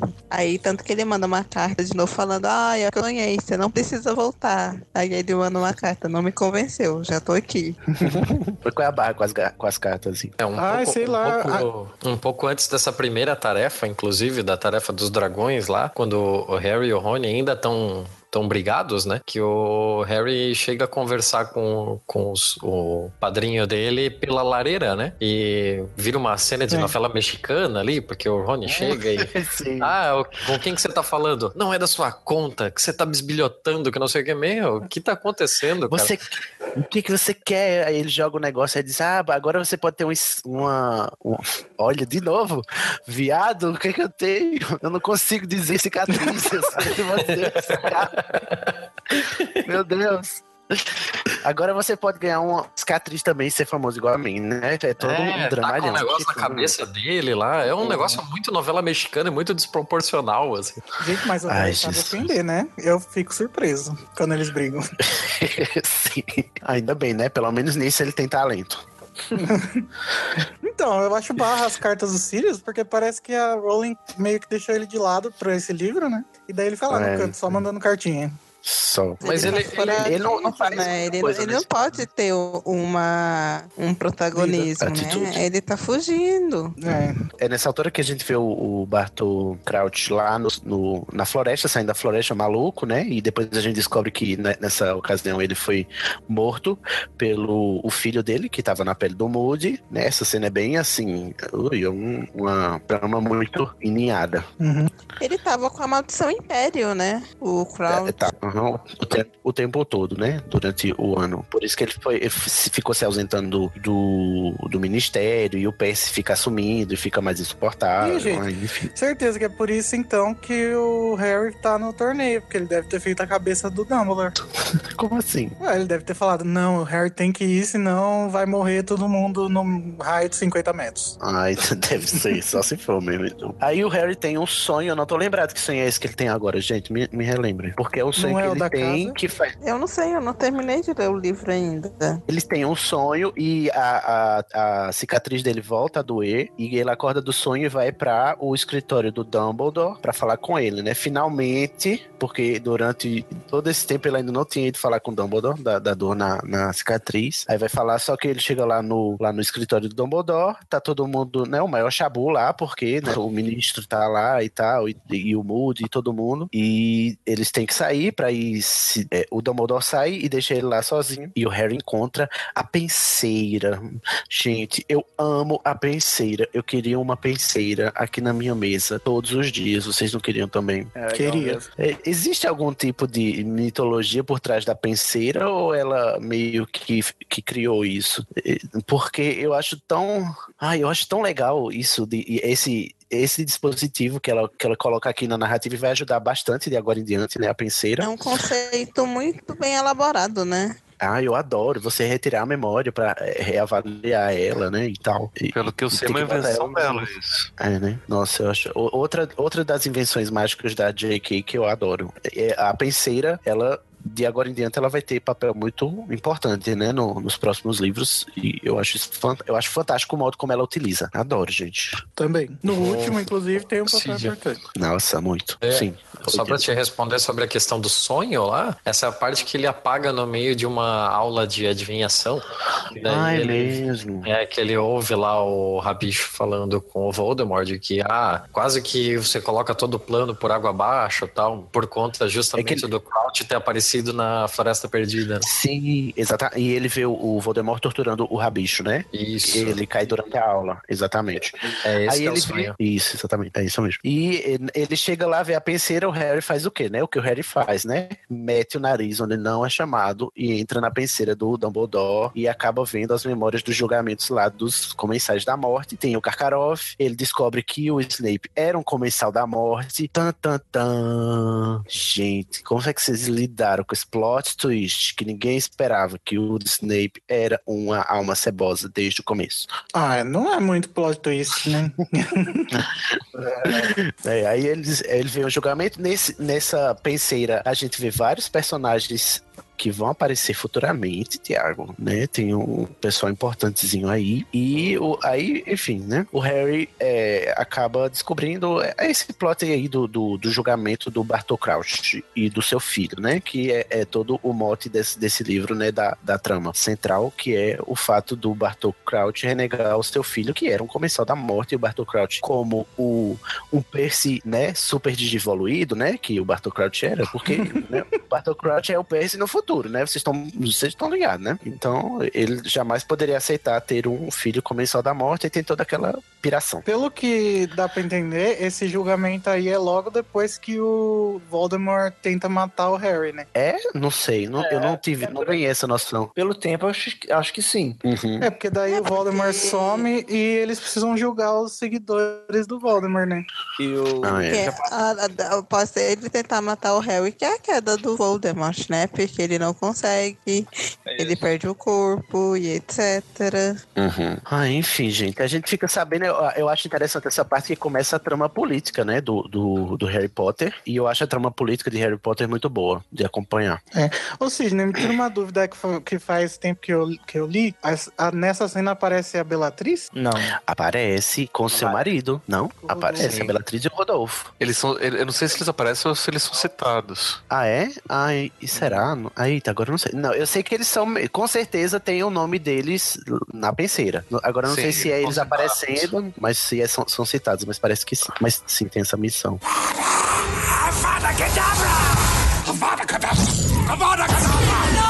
Então, aí depois do ter, né, ter toda essa eh, testemunha ocular de crimes pregressos, o que, que a gente tem? Vamos para a terceira tarefa. Ai, que aqui é quando começa, o caldo começa a engrossar, né? A terceira tarefa é um labirinto, eles têm que enfrentar vários. Como é? É quando começa o livro. Exatamente. Às vezes é quando começa o livro, quando você tá um pouco entediando. Mas é daqui em diante eu acho os- os capítulos muito bons. Eu não consigo parar de ler quando começa o, o terceiro, a terceira. Assim, tem que passar a terceira tarefa, porque quando você começa a ler, você pensa que vai ser só mais uma tarefa, né? É. E, e até então você tá pensando o que é que vai acontecer nesse livro, qual é, né? Qual é o, a grande. Por que, que ainda tem 200 páginas? É, exatamente, né? Se a gente já tá na terceira tarefa. E aí, enfim, tem o, o, o labirinto lá, todo mundo entra. O Harry, é, bom, acontece um monte de coisa dentro desse labirinto, um negócio meio chato também, aquela, a, a- a- como é que, o enigma da esfinge, eu acho o saco, é, um- uns obstáculos que ele acha lá no meio, eu acho É, a paia. Mas se bem que ela bota, aproveita pra, pra mostrar, né, que tem essa, essa criatura mágica no universo dela. Mas aí, mas enfim, Enigma é uma coisa tão tradicional, né? Da fantasia, eu acho legal até. Pula logo. Eu acho o enigma ruim. Sim, vamos pular. Porque o Crow fica todo bichado, a Fleur fica toda bichada, aí só sobra o Harry e o, o Cedric. E o, o Harry salvou o Cedric, o Cedric salvou o Harry, e eles são muito virtuosos e vamos ganhar junto. Aí, né, caga todo o plano, porque eles pegam junto na taça de quadribol. Taça de quadribol, meu Deus, socorro, não. Na taça, né, no- na, no, na taça do Do torneio de bruxo, né? E na verdade é uma chave. E quando eles. Exatamente. E ninguém sabia disso, que eles são transportados do nada para um cemitério. E é quando começa o ritual de magia das trevas mais tenebroso que você vai ler numa literatura infantil juvenil. Quando eu li pela primeira vez, eu fiquei muito confuso nessa cena. Também Do que? fiquei. Da, Eu disse. do portal? É. Quando eles, quando eles tocam no- na taça que vão para outro canto, o que, que você achou? Tu ficou confuso também? Porque a gente só sabe depois, né? Que é um- uma chave de portal. Eu achei totalmente tranquilo, assim. Eu fiquei muito mais confuso, por exemplo, na cena do baile. Porque eu simplesmente não sou visual o suficiente pra, com a descrição dada, conseguir montar aquele baile na minha cabeça. Então, tipo, sei lá, as coisas não encaixavam, assim. Ah, eu Pra também mim, tenho esse ali- problema, eu acho. Ali, quando teleportou pra mim, tá tudo ótimo, assim, não toquei a vida bem de boa. Eu só fiquei pensando depois que eu li de que, porra, se naquela última parte ali, depois de lutar com aquela aranha gigante aleatória lá, e desmaia, por conta da mordida que ele levou da aranha. E só plano. fica o Cedric. O Cedric encosta naquela taça, um abraço, acabou o plano, o livro foi todo pro caralho, né? Foi, exatamente. Esse plano não faz sentido nenhum. Meu, esse plano Desde é o uma começo. Esse plano é O plano inteiro não faz sentido nenhum desde o começo. Tipo, você Ah, quer mandar aí naquele dia especial, tipo, vamos supor que tem que ter um dia conjunção astrológica qualquer pra poder dar certo lá o feitiço do, do, do, do Valdemar. Beleza. Gente, deixa ele viver qualquer, de repente você falou, ô Harry, tem um telefone pra você, atende aqui. Ele vai lá, pega o telefone e tá pronto. É verdade. Por que, que não botou em qualquer lugar, Mas- né? Nessa chave Mas a taça brilha, né? Botar o cara no torneio. ganhar. Adoro. Nossa, A taça brilha. não faz o menor Manda sentido. como presente de aniversário. Olha, Harry, mandamos isso aqui pra você. Ele pega. pum, Agora, olha só como. Não, e é, outra coisa, assim, é tipo, foda-se o resultado das duas primeiras tarefas. A única coisa que eles tinham de plano era o Harry chegar primeiro na taça. Aham. Não, E- e não, outra mas coisa- o, o, o Moody fica tendo certeza que ele vai passar as fases, né? É, não é o Moody que vai, vai fazendo com que ele saiba das tarefas. Mas, Mas não existe passar fase, porque o último colocado da anterior não foi eliminado. Todo mundo vai pra terceira tarefa. Ele só entrou depois do labirinto, né? E aí, assim. É pra garan- Ele queria garantir que ele tivesse vantagem, né? É. É porque o plano é ruim, né, minha gente? O plano é ruim. Nossa, o plano é horrível. Mas a Aí, gente só já eu chegou fico- no, a gente já chegou no consenso que o Voldemort é burro. É burro, exatamente. A gente É muita já sabe burocracia. Uhum. O Voldemort é muito arrogante e burro. Mas é o que, é que a gente. O que, é que eu fico pensando é que, bom, qualquer bruxo pode fazer uma chave de portal dentro de Hogwarts e transportar qualquer pessoa de dentro de Hogwarts pra qualquer lugar. Então a regra de aparatar não serve pra nada, né? Ah, verdade. Verdade, tem mais Não, mas é-. É porque o, o Moody, sendo Moody, ele tinha permissão de fazer a chave do portal. Que na verdade a chave do portal era pra eles voltarem pro início do labirinto, né? Não pra ir pra outro lugar. Ah, Ah, era? Ah, não sei. Ah, não. não, não, não Enfim. lembrava disso também. Vários furos. Mas eu É, queria não que a faz gente. sentido. Você luta pra pegar lá no final do labirinto. Aí tá, aí você ergue a taça. E aí você fica lá preso no meio do labirinto. Olha, se sair. tivesse Não faz sentido. Escrito Então, no livro eu acharia legal, mas não tem escrito isso no livro, não, que acha o, o, o troféu ia transportar pro começo. Ué, Não tem, será que eu não? tirei isso da onde? Então, mas. Não, não tá escrito. Não, é que, ó, eu vi, eu vi um- um- uma explicação pra isso que é o seguinte: não é oficial, foi um cara que interpretou. Que é assim, que o, o- a chave de portal de fato era pra transportar pro, pro começo do labirinto o vencedor. Tipo, ah, o vencedor tá aqui, legal, tá com, com a taça, parabéns pro campeão. Só que qual que era o plano do, do, do Valdemar? Né? Você transporta o Harry pro cemitério, faz toda a bruxaria, e aí depois o Valdemar usa a taça pra aparecer de novo na Em frente Hogwarts. do mundo em Hogwarts ali, enquanto tá todo mundo esperando as coisas Porque ele ele esperava que ele aparece- fosse matar o Harry, né? É, Inclusive, né? exatamente. Porque se ele matasse o Harry ali no, no, no- no cemitério, não ia ter nada que pudesse impedir ele. Uhum. Aí depois a gente descobre É não verdade. assim, mas, é, e aí ele apareceria ali e começaria o plano dele. Mas como ele não consegue matar o Harry e o Harry foge, ele tem que repensar o plano. Aí passa mais um ano. Ah, boa, eu gostei. Né? Então a ideia seria que a, que a taça servisse pra isso. Mas é o que o cara deduziu, logicamente, baseado nas evidências que aparecem lá no, no, no livro. Né? Porque É, também, assim, de fato expresso, não né? faz sentido. Porque de fato também não faz sentido, por exemplo, se for de fato o, a taça for uma, uma, uma chave de, de portal, por que, que o Harry depois ele pega a taça e é transportado pro começo do labirinto? De vo- é A verdade. não ser que tivesse programado pra Uhum. que fosse pro começo do labirinto, porque a ideia seria pra voltar de, de novo pra dentro do labirinto, se fosse essa, né? Uhum. E é, é- é só nessa hora que a chave, a chave de portal vai e volta, porque no começo do livro a chave de portal só vai, né? Só vai. É. Depois que ela é Então, usada, eles juntam lá e jogam Exatamente. fora. Exatamente. Então, por isso que, é, que, que parece que a chave foi programada pra fazer exatamente isso. pra levar pro cemitério e pra levar de volta pro começo do, do labirinto, pra funcionar duas vezes. Ah. É, Não é só pra funcionar caso, uma hein? vez. Sim. Vamos O perguntar isso pra JK. Vamos, né? Chama o Menciona ela no Twitter que ela responde. Porque realmente o plano do Voldemort era voltar à tona ali no quarto ano, né? Se, se isso acontecesse, não ia ter mais três livros pra frente, né? É, E como ele não tem muita pretensão, ele quer voltar pra Hogwarts, né? Não quer ir pro ministério nem nada. É porque ele é arrogante, né? Ele quer voltar pra onde ele foi rechaçado. Ó, Mas deixa, aí- não, deixa, deixa, deixa, deixa, deixa eu defender Valdemar um pouquinho, só um pouquinho. Depois a gente detona ele, que é a única coisa que faz sentido, né? Eu não esperaria É. nada diferente de você, pá.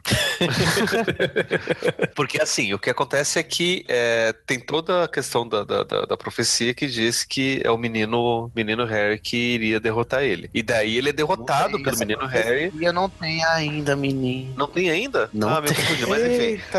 eu acho que não. Mas enfim, o menino Harry destrói ele lá no comecinho, né? E aí por isso Aham. que, ele, que ele some lá na, na, na- mãe. Então uma, é, seria um- uma, uma forma de mostrar, olha só, tá vendo? Eu consegui destruir É. aquele que me destruiu. E a partir daqui Claro. a gente começa a destruição do mundo. Então seria tipo o primeiro passo. Daí É, Era uma depois. mostra de poder, né? Sem dúvida. É, só o primeiro passo pra depois sair.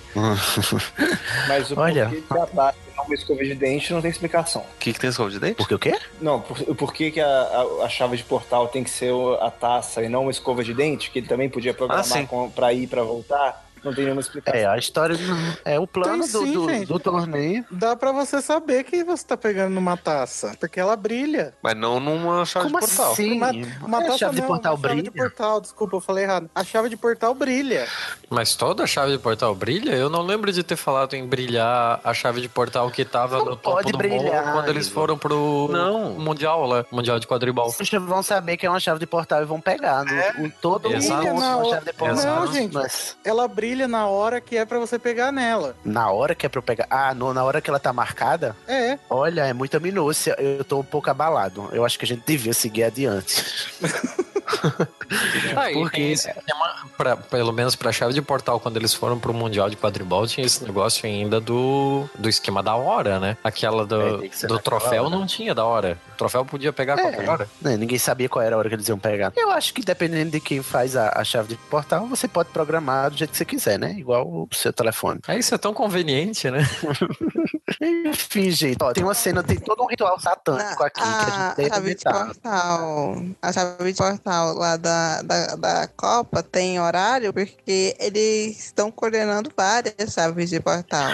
Gente, Estão eu. arrumando para eles, pros bruxos poderem chegar nos horários certos. Por isso que elas têm horário.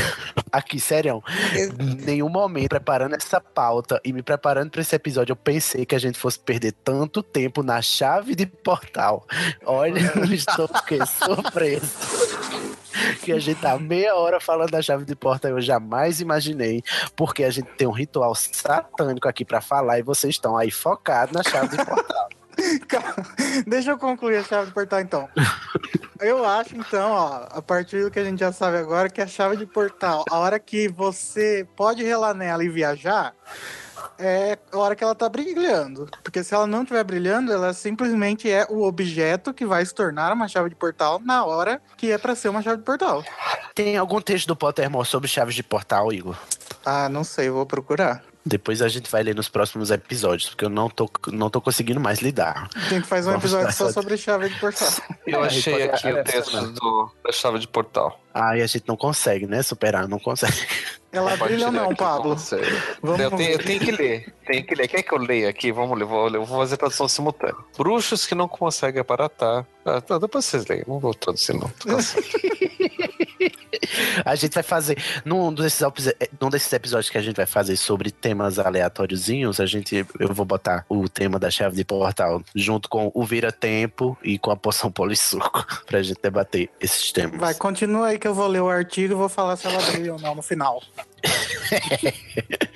Ai, gente, aí sei que, independente de como a chave de portal funciona, o Harry vai pro cemitério com o Cedric, matam o Cedric a sangue frio, né? O pobre, matem o, o, o outro. Gente, ma Tiago, marca essas palavras, né? Ma mate o outro. Ela vai Hum. ser muito importante para um negócio totalmente sem importância no futuro. Eita. Aí a gente vê o Voldemort ressurgindo, né, no seu corpinho lindo de cobra, de, de, de homem cobra. Né? Sem graças nariz. a um ritual sem nariz e com olho vermelho, com a mão do rabicho que ele corta com a faca de mesa. Ele corta o braço com uma faca de mesa. Vocês têm noção? Como é que você consegue cortar um braço?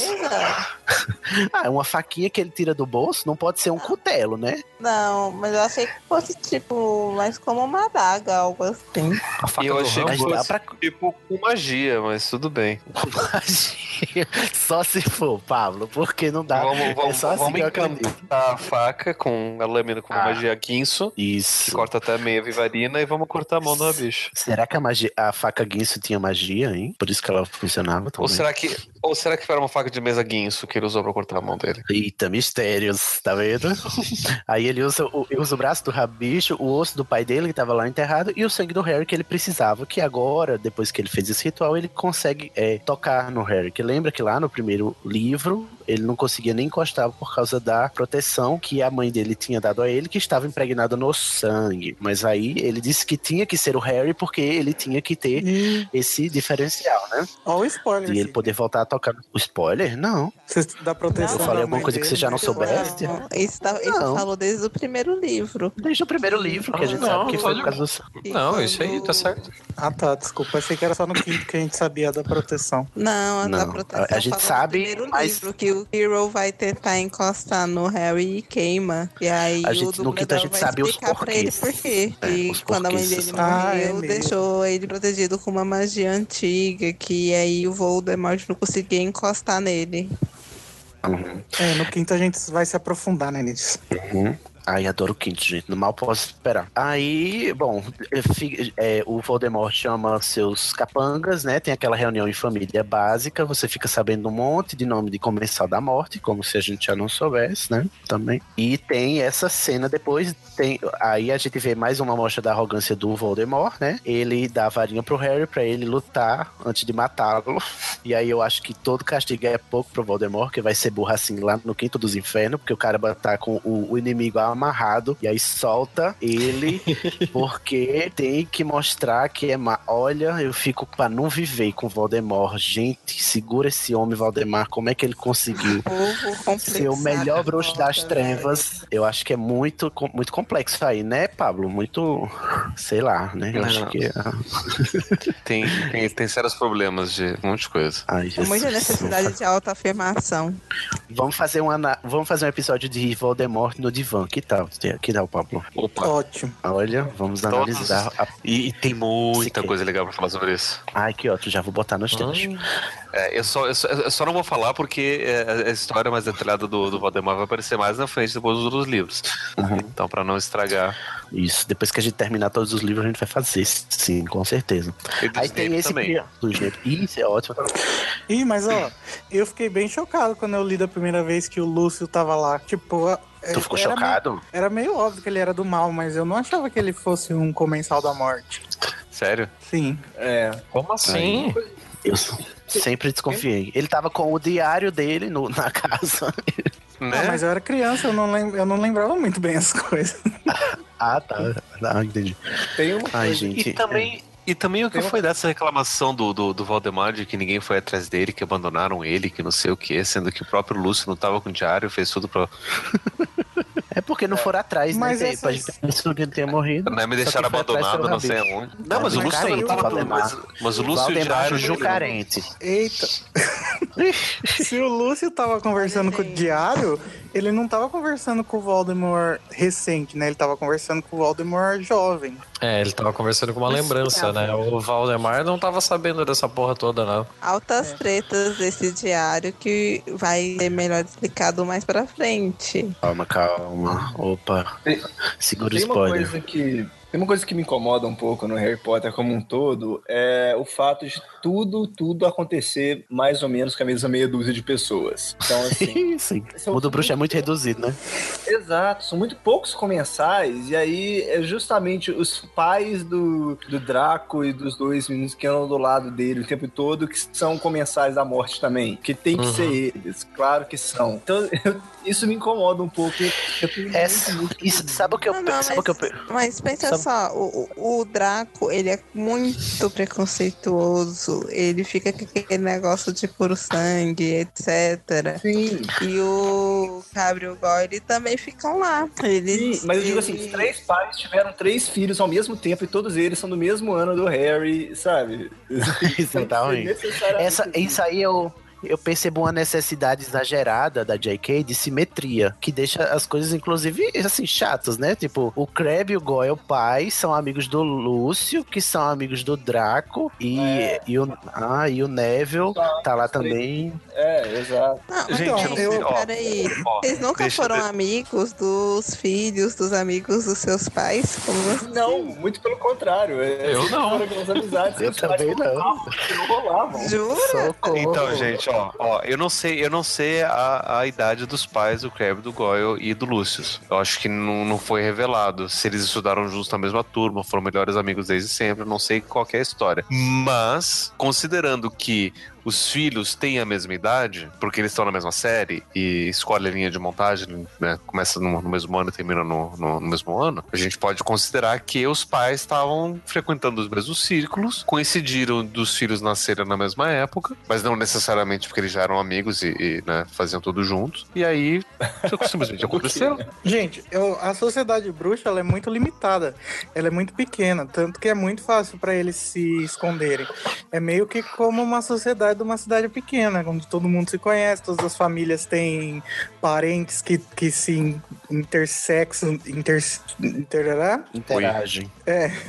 Então, eu acho que é muito mais fácil ter esse tipo de, de, de encontro nas gerações do que numa sociedade de uma cidade grande, por exemplo. Você, o Vitor, o Thiago e o Sidney falaram que nunca foram amigos, filhos do, dos amigos seus pais. Vocês moram em cidade grande? Sim. Ai, médio, né? Mas Porque é. aqui, por lá exemplo, gente, a- a- meu grupo de amigos, os meus os pais, os nossos pais todos se conheciam. Ai, é. Nossa, velho, eu não, Eu eu não passei por isso, não. Eu tenho. Uma, uma coisa que eu acho bem curiosa na sociedade bruxa é que apesar da gente fi- ah, sempre acabar caindo nesse negócio de meu, como o mundo é pequeno, como tudo acontece sempre com o mesmo círculo e tal, ao mesmo tempo você tem, por exemplo, um estado extremamente grande, assim, ó. Você tem um milhão de secretarias e coisas na, no Ministério da Magia.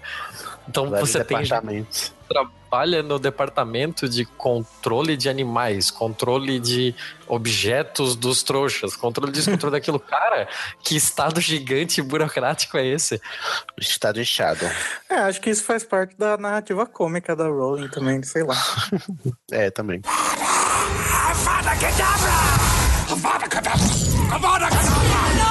Gente, vamos avançar que tem toda uma gaiola das loucas aqui pra acontecer agora, porque o Harry e o Voldemort se engalfinham, aí a gente percebe que as varinhas deles são irmãs, né? Lembra, Tiago, que as varinhas deles são irmãs?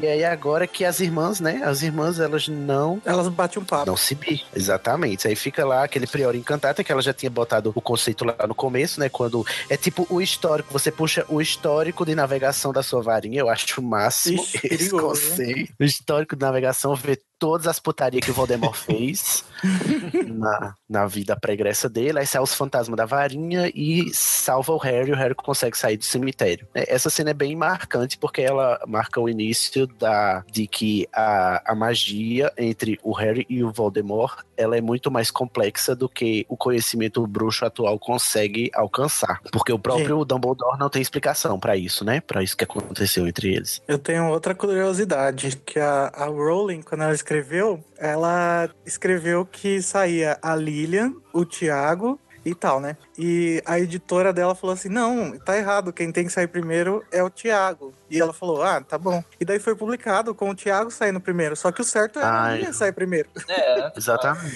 E aí ela teve que. na- nas próximas impressões saiu certo, mas no livro que eu tenho, por exemplo, tá escrito que o, que o Tiago sai primeiro. Ah, eu acho que no- a tradução também sai primeiro, Tiago, na, na- do português? Não, o que eu tenho é britânico. Ah, eu tenho brasileiro também, mas não sei qual, qual que é a ordem. Hum. É, tem essa tretinha aí, né? Com a ordem do, do histórico da farinha. Enfim, eu acho essa cena bonitinha, né? Ela é impactante, porque é a primeira vez que o Harry enfrenta o Voldemort de verdade, né? O Voldemort é real. Oi, já não era sem tempo, né? Exatamente. Não... Pô, quatro Cinco livros, cara. Quatro livros. Mais de mil páginas depois, a gente é apresentado ao vilão, né? Isso. Ah, mas quase foi, né? na- na- no primeiro. Mas eu acho que ele é bem construído, né, pra essa apresentação. E ele não deixa de aparecer antes também. Enfim, eu não- quanto a isso, eu não tenho reclamações, porque também a, a- tem, tem a ver com toda a mística do próprio vilão em si, né? Do, do vilão dessa saga. Gente, É o que vocês acham? É, Tiago, você, você provavelmente tem a imagem do Voldemort dos filmes na cabeça antes de ler, né? Um, vagamente, vagamente. Não, Você não- acha- eu não vi porque- muitas imagens assim pra ter marcado isso. Mas eu achei a caracterização do livro maneiro. Eu só, eu só fico meio no ar assim, porque, ok, ele tem aquele aspecto completamente branco, olhos vermelhos, um nariz achatado, só com, com as duas, tipo, ventosas ali e tal. Mas. Não fica exatamente explicado o porquê que é, o aspecto dele é esse, né? É. Não. É que ele já tá todo cagado, né? É porque ele se alimentava do veneno da Nagini, né? Então ele vira meio que uma cobra. Aí que é, aí tem aquela cena que ele mandando ordenhar na Nagini, que você fica com essa coisa pavorosa na cabeça da pessoa. O cara ordenhando a cobra. Gente, não ordenem cobras. Fica a dica. Achei Mas aí vamos sair desse. Aqui. E quem sai primeiro da varinha aqui é o é o pai do Harry. O Ah pai, na, na tua versão, ó, a tradução tá equivocada também. Em que versão Tá. isso? Ele, ele veio primeiro. A sombra esfumaçada de Tiago Potter brotou da ponta da varinha de Voldemort, caiu no chão e se levantou. E é feito sua mulher. Ah, não, foi a. A mãe Lilia. dele sai, depois, é isso, depois sai o Tiago. Ah, então tá certo. Avada Kedavra! Avada Kedavra! Avada Kedavra! Ai, gente, vamos sair do cemitério que eu não aguento mais esse cheiro. e vamos voltar para o castelo. O Harry consegue trazer o corpo de volta do Cedric.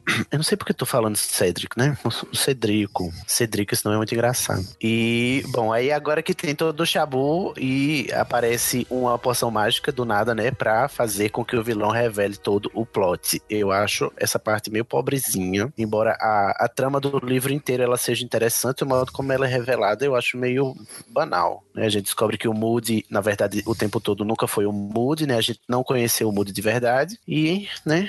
Temos esse final aqui que o final catastrófico lá na sala na ala hospitalar, onde o Food dá um PT, porque não quer acreditar que o Voldemort voltou, e o Dumbledore tá Nossa. dizendo que, olha, o olho, abra o olho, porque ele vai voltar e se você continuar assim, coisas terríveis acontecerão. Será que coisas terríveis acontecem, gente? O Fudge começa a ser um exportável agora, né? Antes ele era só aquela coisa que vinha de vez em quando, né? Agora ele é um estorvo, um embuste. É. Ai, gente, esse final eu fico muito puto com esse Gente. final. Vocês tinham. Vocês só tinham alguma ideia de que o. da- do plot twist do, do Moody não ser o Moody, de ser o Bartol Crouch Jr. na primeira vez que vocês leram? Não, Nunca. jamais Eu desconfiei. não tinha nenhuma ideia também. Não dava chegar nem perto disso. Não, porque, porque no início eles já jogam, né? Que ele vivia atacando o povo, achando que eram inimigos, É. etc. Então a Eu hora acho- que eu o.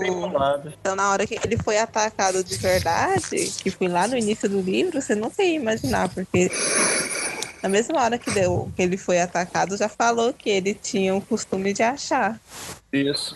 Uhum. E ao mesmo É. tempo, não- e, e fez sentido. Não, não saiu do nada a solução também. Eu achei bem bolado. É, também. Só não Eu- gosto do jeito como ele se revela, né? Que é traz a poção, né?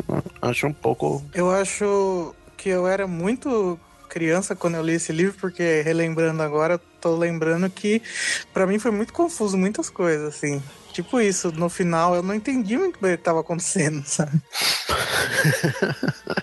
a Igor Confusiani, né, Igor? Sim. Ah, eu achei uma sacanagem do cacete, assim, porque é um negócio que já, já acontecia com os outros livros, né? Que tu sempre tava tentando adivinhar quem era o, o vilão, quem era a pessoa por trás daquele plot durante o, resto do, do livro. Mas aí dessa vez, primeiro que tem um milhão de personagens novos. Então você tem muitos focos, fica muito difícil de você ter algum palpite. Particularmente o meu palpite era o Bagman, mas. Aí as coisas o Bagman foram. Tão importante que nem no filme tá também.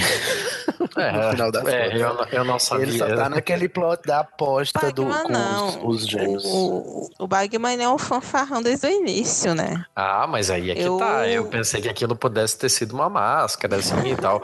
Eu, eu fui pro lado de que poderia ter sido o Bagman. Aí começou a acontecer. Eu, eu não lembro muito bem, porque faz muito tempo que eu li, assim, mas a primeira vez eu acho que eu desconfiava muito do Snape, né? Porque todo mundo desconfia do Snape. E sempre. aquele, pa- e aquele papo todo do. Voldemort, do- de ter um fiel, um, um comensal fiel em Hogwarts, leva a crer que é o Snape mesmo. Aham, é. Na- no cemitério ele diz: o meu, o meu comensal mais fiel tá lá no castelo, trabalhando pra mim, escondido, né? E a gente acha que é o Snape, mas na verdade é o, o, o Bartô. E tem o Eu, em Igor também. momento lá, eu né? desconfiei Mas do- O, o Igor, você às vezes você não achava tanto assim, porque falou que ele entregou todos os comentários, né? Pra poder se livrar de Azkaban. Ai, Ah, mas aí, pô, aí depois você passa por todo esse negócio pra descobrir que é um Moody. Só que daí o Moody não é o Moody. Aí, porra, aí você tá zoando a cabeça demais. Eu duvido que alguém tenha chegado naquele momento e consiga descobrir. Ah, é um plot twist atrás do outro, é um plot twist carpado. Então, gente, eu acho muito avançado pra criança esse, esse plot twist.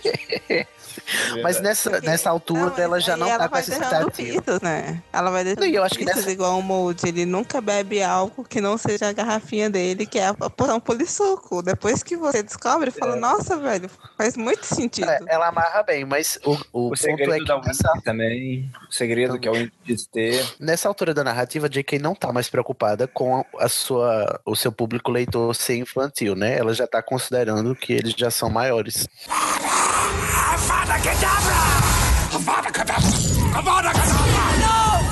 Com exceção disso, eu achei o final animal, assim, o final dá realmente vontade de ler o quinto. Porque é aquele negócio, cara, até, até aqui, tudo que a gente tinha era ameaças e um monte de fanático idiota seguindo um cara que não passa de um espectro. Agora, como diria Marx, não, espectro ronda a Europa. Mas. Mas agora, opa, agora ele tem um corpo, agora ele matou um estudante, agora o bagulho é mais embaixo. E se o Ministério da Magia quer fazer de conta que não tem nada acontecendo, é nós que vamos pro pau. Uhum. Então, esse final eu achei animal nessa postura, nessa atitude, assim. Uhum. Exato. É, ele deixa muito, muito gancho pra você querer saber como é que tudo vai se desenvolver, né, futuramente. Aí você fica ansioso pra ler o próximo. Mas, gente, é nesse clima de quê? De luto pela morte de Cedric que a gente vai encerrando por aqui com as nossas considerações finais, gente. O que, é que vocês acharam do livro, de modo geral? E aí, expectativas para os próximos? Cedric que renasceu como um vampiro que brilha no sol. Exatamente, morreu, morreu no mundo bruxo para renascer com pele de diamante. Capitão, Seria- fala pra, pra gente. Seria então esse, esse, esse vampiro uma chave de portal? Será? Nossa! Gente, olha só. É, crossovers aqui na nossa cara. Então va- vamos lá, capitão, suas considerações finais sobre Harry Potter e o Cálice de Fogo. Ah, igual eu falei, é, do- é um dos meus livros menos favoritos, né? Uhum. Demorei horrores pra ler. E eu, eu achei que ia demorar menos dessa vez e eu tô demorando horrores de novo. É, ele tem acontecimentos muito importantes pro resto, do, pro resto da saga. Não tem como a saga continuar sem ele, né? Dado o Voldemort ser muito burro. Dá é um zero livro pra ele. bom. Ele é bom. Ele fica bom no final. E Igor, suas considerações sobre o Cálice de Fogo. Olha, eu acho ele super divertido. Eu gosto muito de ler, mas eu tenho noção que isso é porque eu gosto muito da saga, né? Eu acho que faltou um pouco de edição no livro em algumas partes, porque ele é grande demais. Mas eu acho que é um bom preparo para a Ordem da Fênix. Sim. Hum, sim, sem dúvida. É, Pablo. Eu, assim, do ponto de vista da narrativa, concordo com a capitã que tem muita coisa importante pra saga presente nesse livro. Só que eu ainda considero o Toninho Tribu, o Tribruxo o competição mais insuportável de se assistir de todos. Esporte, o esporte de espectador mais horrível de se ver. Preferível você ver torneios de xadrez do que você ver torneio tribruxo. Gente, quando você prefere o quadribol ao tribruxo, você tem uma noção do quanto o negócio é Né? sofrível. né? É uma coisa muito chata. Então, assim, daria pra gente poder pensar coisas um pouquinho mais, né? é, emocionantes, assim, pro, pro resto das pessoas que não Harry Potter. Uhum. Mas. é, e ainda manter os mesmos elementos que vão aparecer depois, né? Mas tirando isso, eu acho uma. Enfim. É isso que eu acho. Vitor, e você? Eu, eu acho ele um livro com muitos problemas. É, nas primeiras, nos primeiros dois terços dele, em especial, é muito difícil até eles chegarem em Hogwarts, é uma eternidade. E dentro do próprio livro, muitas coisas que estão acontecendo ali, que vão ser importantes mais pra frente, elas acontecem sem muito destaque. Então você tem a impressão que as coisas estão não tem muito propósito. A trama dos elfos, enfim, é, outras Uhum. coisas que É, fica solto, né? desse livro. Parece meio solto, vai ser importante, mas não prende, não prende muito. Eu, eu me lembrava de ter gostado mais desse livro quando eu li mais novo, né? Quando como eu mencionei mais cedo. Mas eu acho que ele realmente fica bom no final. Eu, eu, eu brinquei ali que é a hora que ele começa, na hora do, do terceira tarefa, que o Harry vai, é, era tra- teletransportado para encontrar o Voldemort. É ali, que, é ali que a saga de fato começa, né? Que é o, a a história maior, é. mais importante, começa naquele ponto. E é um bom começo para essa história. O que vem antes eu, eu não gosto muito, definitivamente. Uhum. Eu concordo, Vitor. Tiago. Então, eu, eu espero de verdade que o livro preferido da Lari ainda esteja por vir. Porque de tudo que eu vi até agora, esse é, pra mim, de longe, o melhor dos quatro primeiros. Olha aí, Tiago, sempre sendo o do contra. Nossa, nesta eu-. A hora... Não, sério, a hora que você lê a Ordem da Fênix, velho, que livro maravilhoso, a Ordem da Fênix. É, eu não posso falar pelos eu que virão. ele, É, eu acho que eu li umas cinco vezes, assim, seguidas. Eu terminava, começava, eu terminava, começava, eu terminava, começava. Cacete. É, eu não, eu não posso dizer pelos que virão, mas de tudo que eu vi até agora, esse pra mim é de longe o melhor. Mas de longe mesmo, apesar de que ele tem algumas barrigas, assim, né? Ele tem a barriga desse torneio tribruxo que é um pouco. Não é uma barriga, é uma quebra de expectativa, né? Você esperava que fosse uma coisa incrível. Isso são umas tarefas meio broxantes, assim, um negócio meio, meio caído. Mas, porra, As tarefas Até são que- brilhantes porque são seguras, segundo É. o Ministério. Talvez. Mas até que enfim agora a gente tem um perigo real e palpável. E até que enfim agora a gente tem uma ideia, apesar de ainda um pouco limitada, mas uma ideia de que as coisas acontecem em Hogwarts e não com o Harry. Tipo, agora Aham. você tem mais personagens envolvidos. Agora você tem as duas irmãs lá, a, a Parvati e a Padma. Agora você tem a Cho, você teve o Cedric. Agora você tem vários outros personagens, inclusive de outras casas envolvidos, assim. Isso dá uma riqueza maior, né? Dá um, dá um pouco mais de pluralidade para esse negócio. Pra- Não, para com esse negócio de, meu Deus, as coisas só acontecem no umbigo do Harry. É, Mas- verdade. E eu gostei realmente do final, gostei muito do final, por conta dessa atitude do Dumbledore, assim, de ser, de ser mais agressivo. Finalmente Dumbledore fez alguma coisa, né? Vamos combinar, né? Que até agora ele só tinha ficado lá citando frases edificantes. É, ele tava lá sendo irresponsável, né?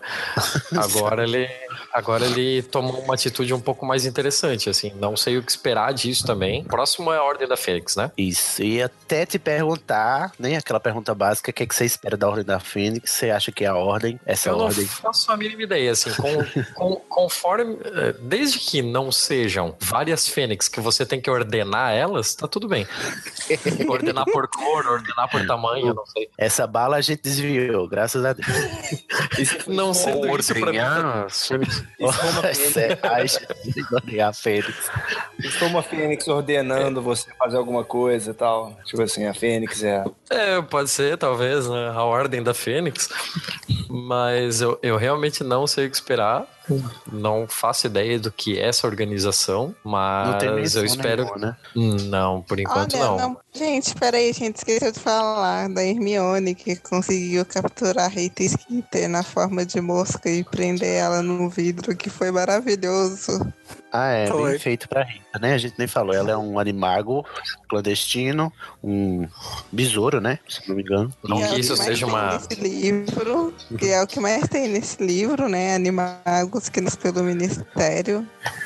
O Ministério é muito incompetente em controlar animagos. É, sim, pra surpresa de absolutamente ninguém. Ai, gente, não, é com esse clima assim de conspiração, né? Da Rita no potinho de vidro da Hermione que a gente vai encerrando. Mais um assim, é pau, é pedra filosofal. O que que eu vou você dar a abertura. Ah, o que, que eu achei é mesmo? Falta eu, né? Ai, gente, o pra mim, Cálice de Fogo é um bom livro porque coisas legais acontecem. Só que ele não é tão bom porque o jeito como as coisas acontecem não é tão legal. A, a- a J.K. ela dá Cid? muita barrigada. A J.K. ela dá muita barrigada nesse livro. Assim, tem muita coisa assim que eu, eu, eu fico me perguntando, eu precisava estar lendo isso? Não tem noção, não tem, não tem é, propósito, embora ela aumente o tamanho dos livros para aumentar a riqueza de detalhes do universo que ela vai criando, né? E isso é bom. Mas ela podia ter sido mais, nesse livro, ela podia ter sido mais criativa no modo de encadear as ações, né? Embora as, a- os fatos desse livro são, é, são importantes para os próximos, é, só que o jeito que eles são, são mostrados são um pouco assim cansativos, né? Mas o livro é bom, do final, o final dele é bom porque ele deixa o gancho. Inclusive no final você fica, depois que você lê a Ordem da Fênix, você fica pensando que o último capítulo, na verdade, era um prólogo da Ordem da Fênix, né? Fica dá essa sensação, porque parece que a Ordem já começou ali, né? No final, no último capítulo da, do Cálice de Fogo, né? Que até ela admite que é agora que a história dela começou. Começo Enfim, do fim. gente, No começo do fim.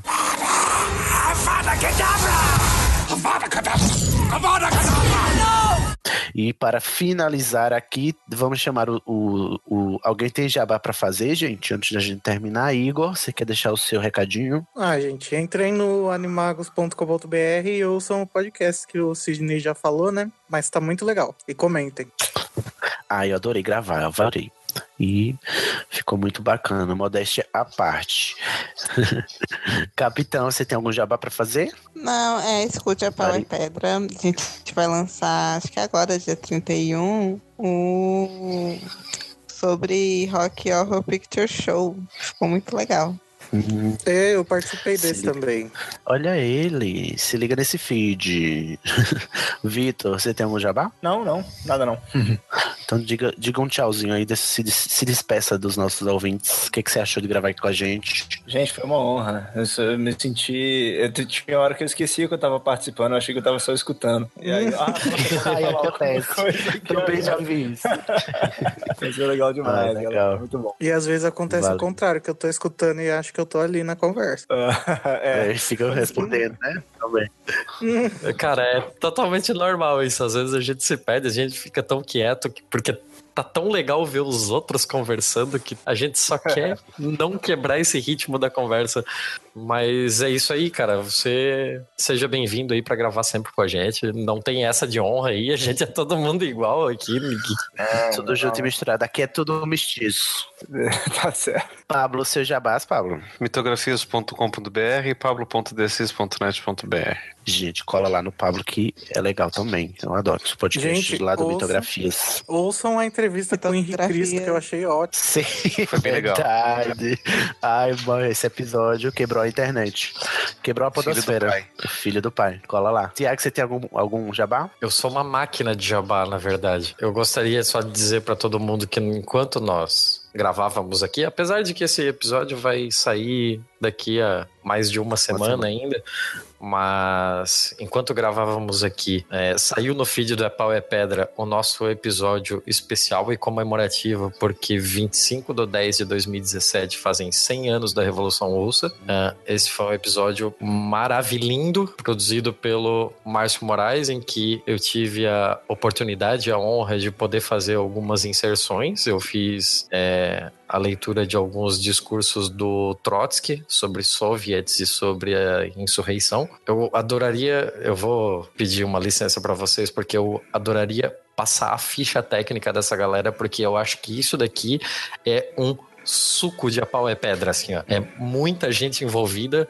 fazendo um negócio com o máximo de qualidade possível, totalmente autogerenciável e totalmente colaborativa. Então eu gostaria de poder nominar todos aqui. É, nós temos os trechos do Manifesto Comunista pelo Henrique Pinheiro. É, a apresentação foi do Renan Azevedo. A Tivemos várias conversas e vários discursos lidos pela Mona Motterly, do Papo de Quinta, é, do Pergunta de Quinta, perdão. Uh, nós tivemos uma entrevista feita pelo Marcelo Pereira, do podcast Tem Base. Nós tivemos as falas do Trotsky feitas por mim, as falas da Rosa Luxemburgo feitas pela Tupá Guerra, a maravilhosa do ponto G. Linda. Sou muito fã Nós da Tupá. Gente, Tupá tem que gravar aqui com a somos. gente, inclusive. Todos somos. Tão Tivemos discursos também lidos pela Lígia Lila, que já gravou aqui conosco. E nós tivemos algumas entrevistas feitas pelo Márcio Moraes, a capa da nossa querida amiga também, Amanda Menezes, que também já gravou conosco aqui no É Pau e Pedra Filosofal.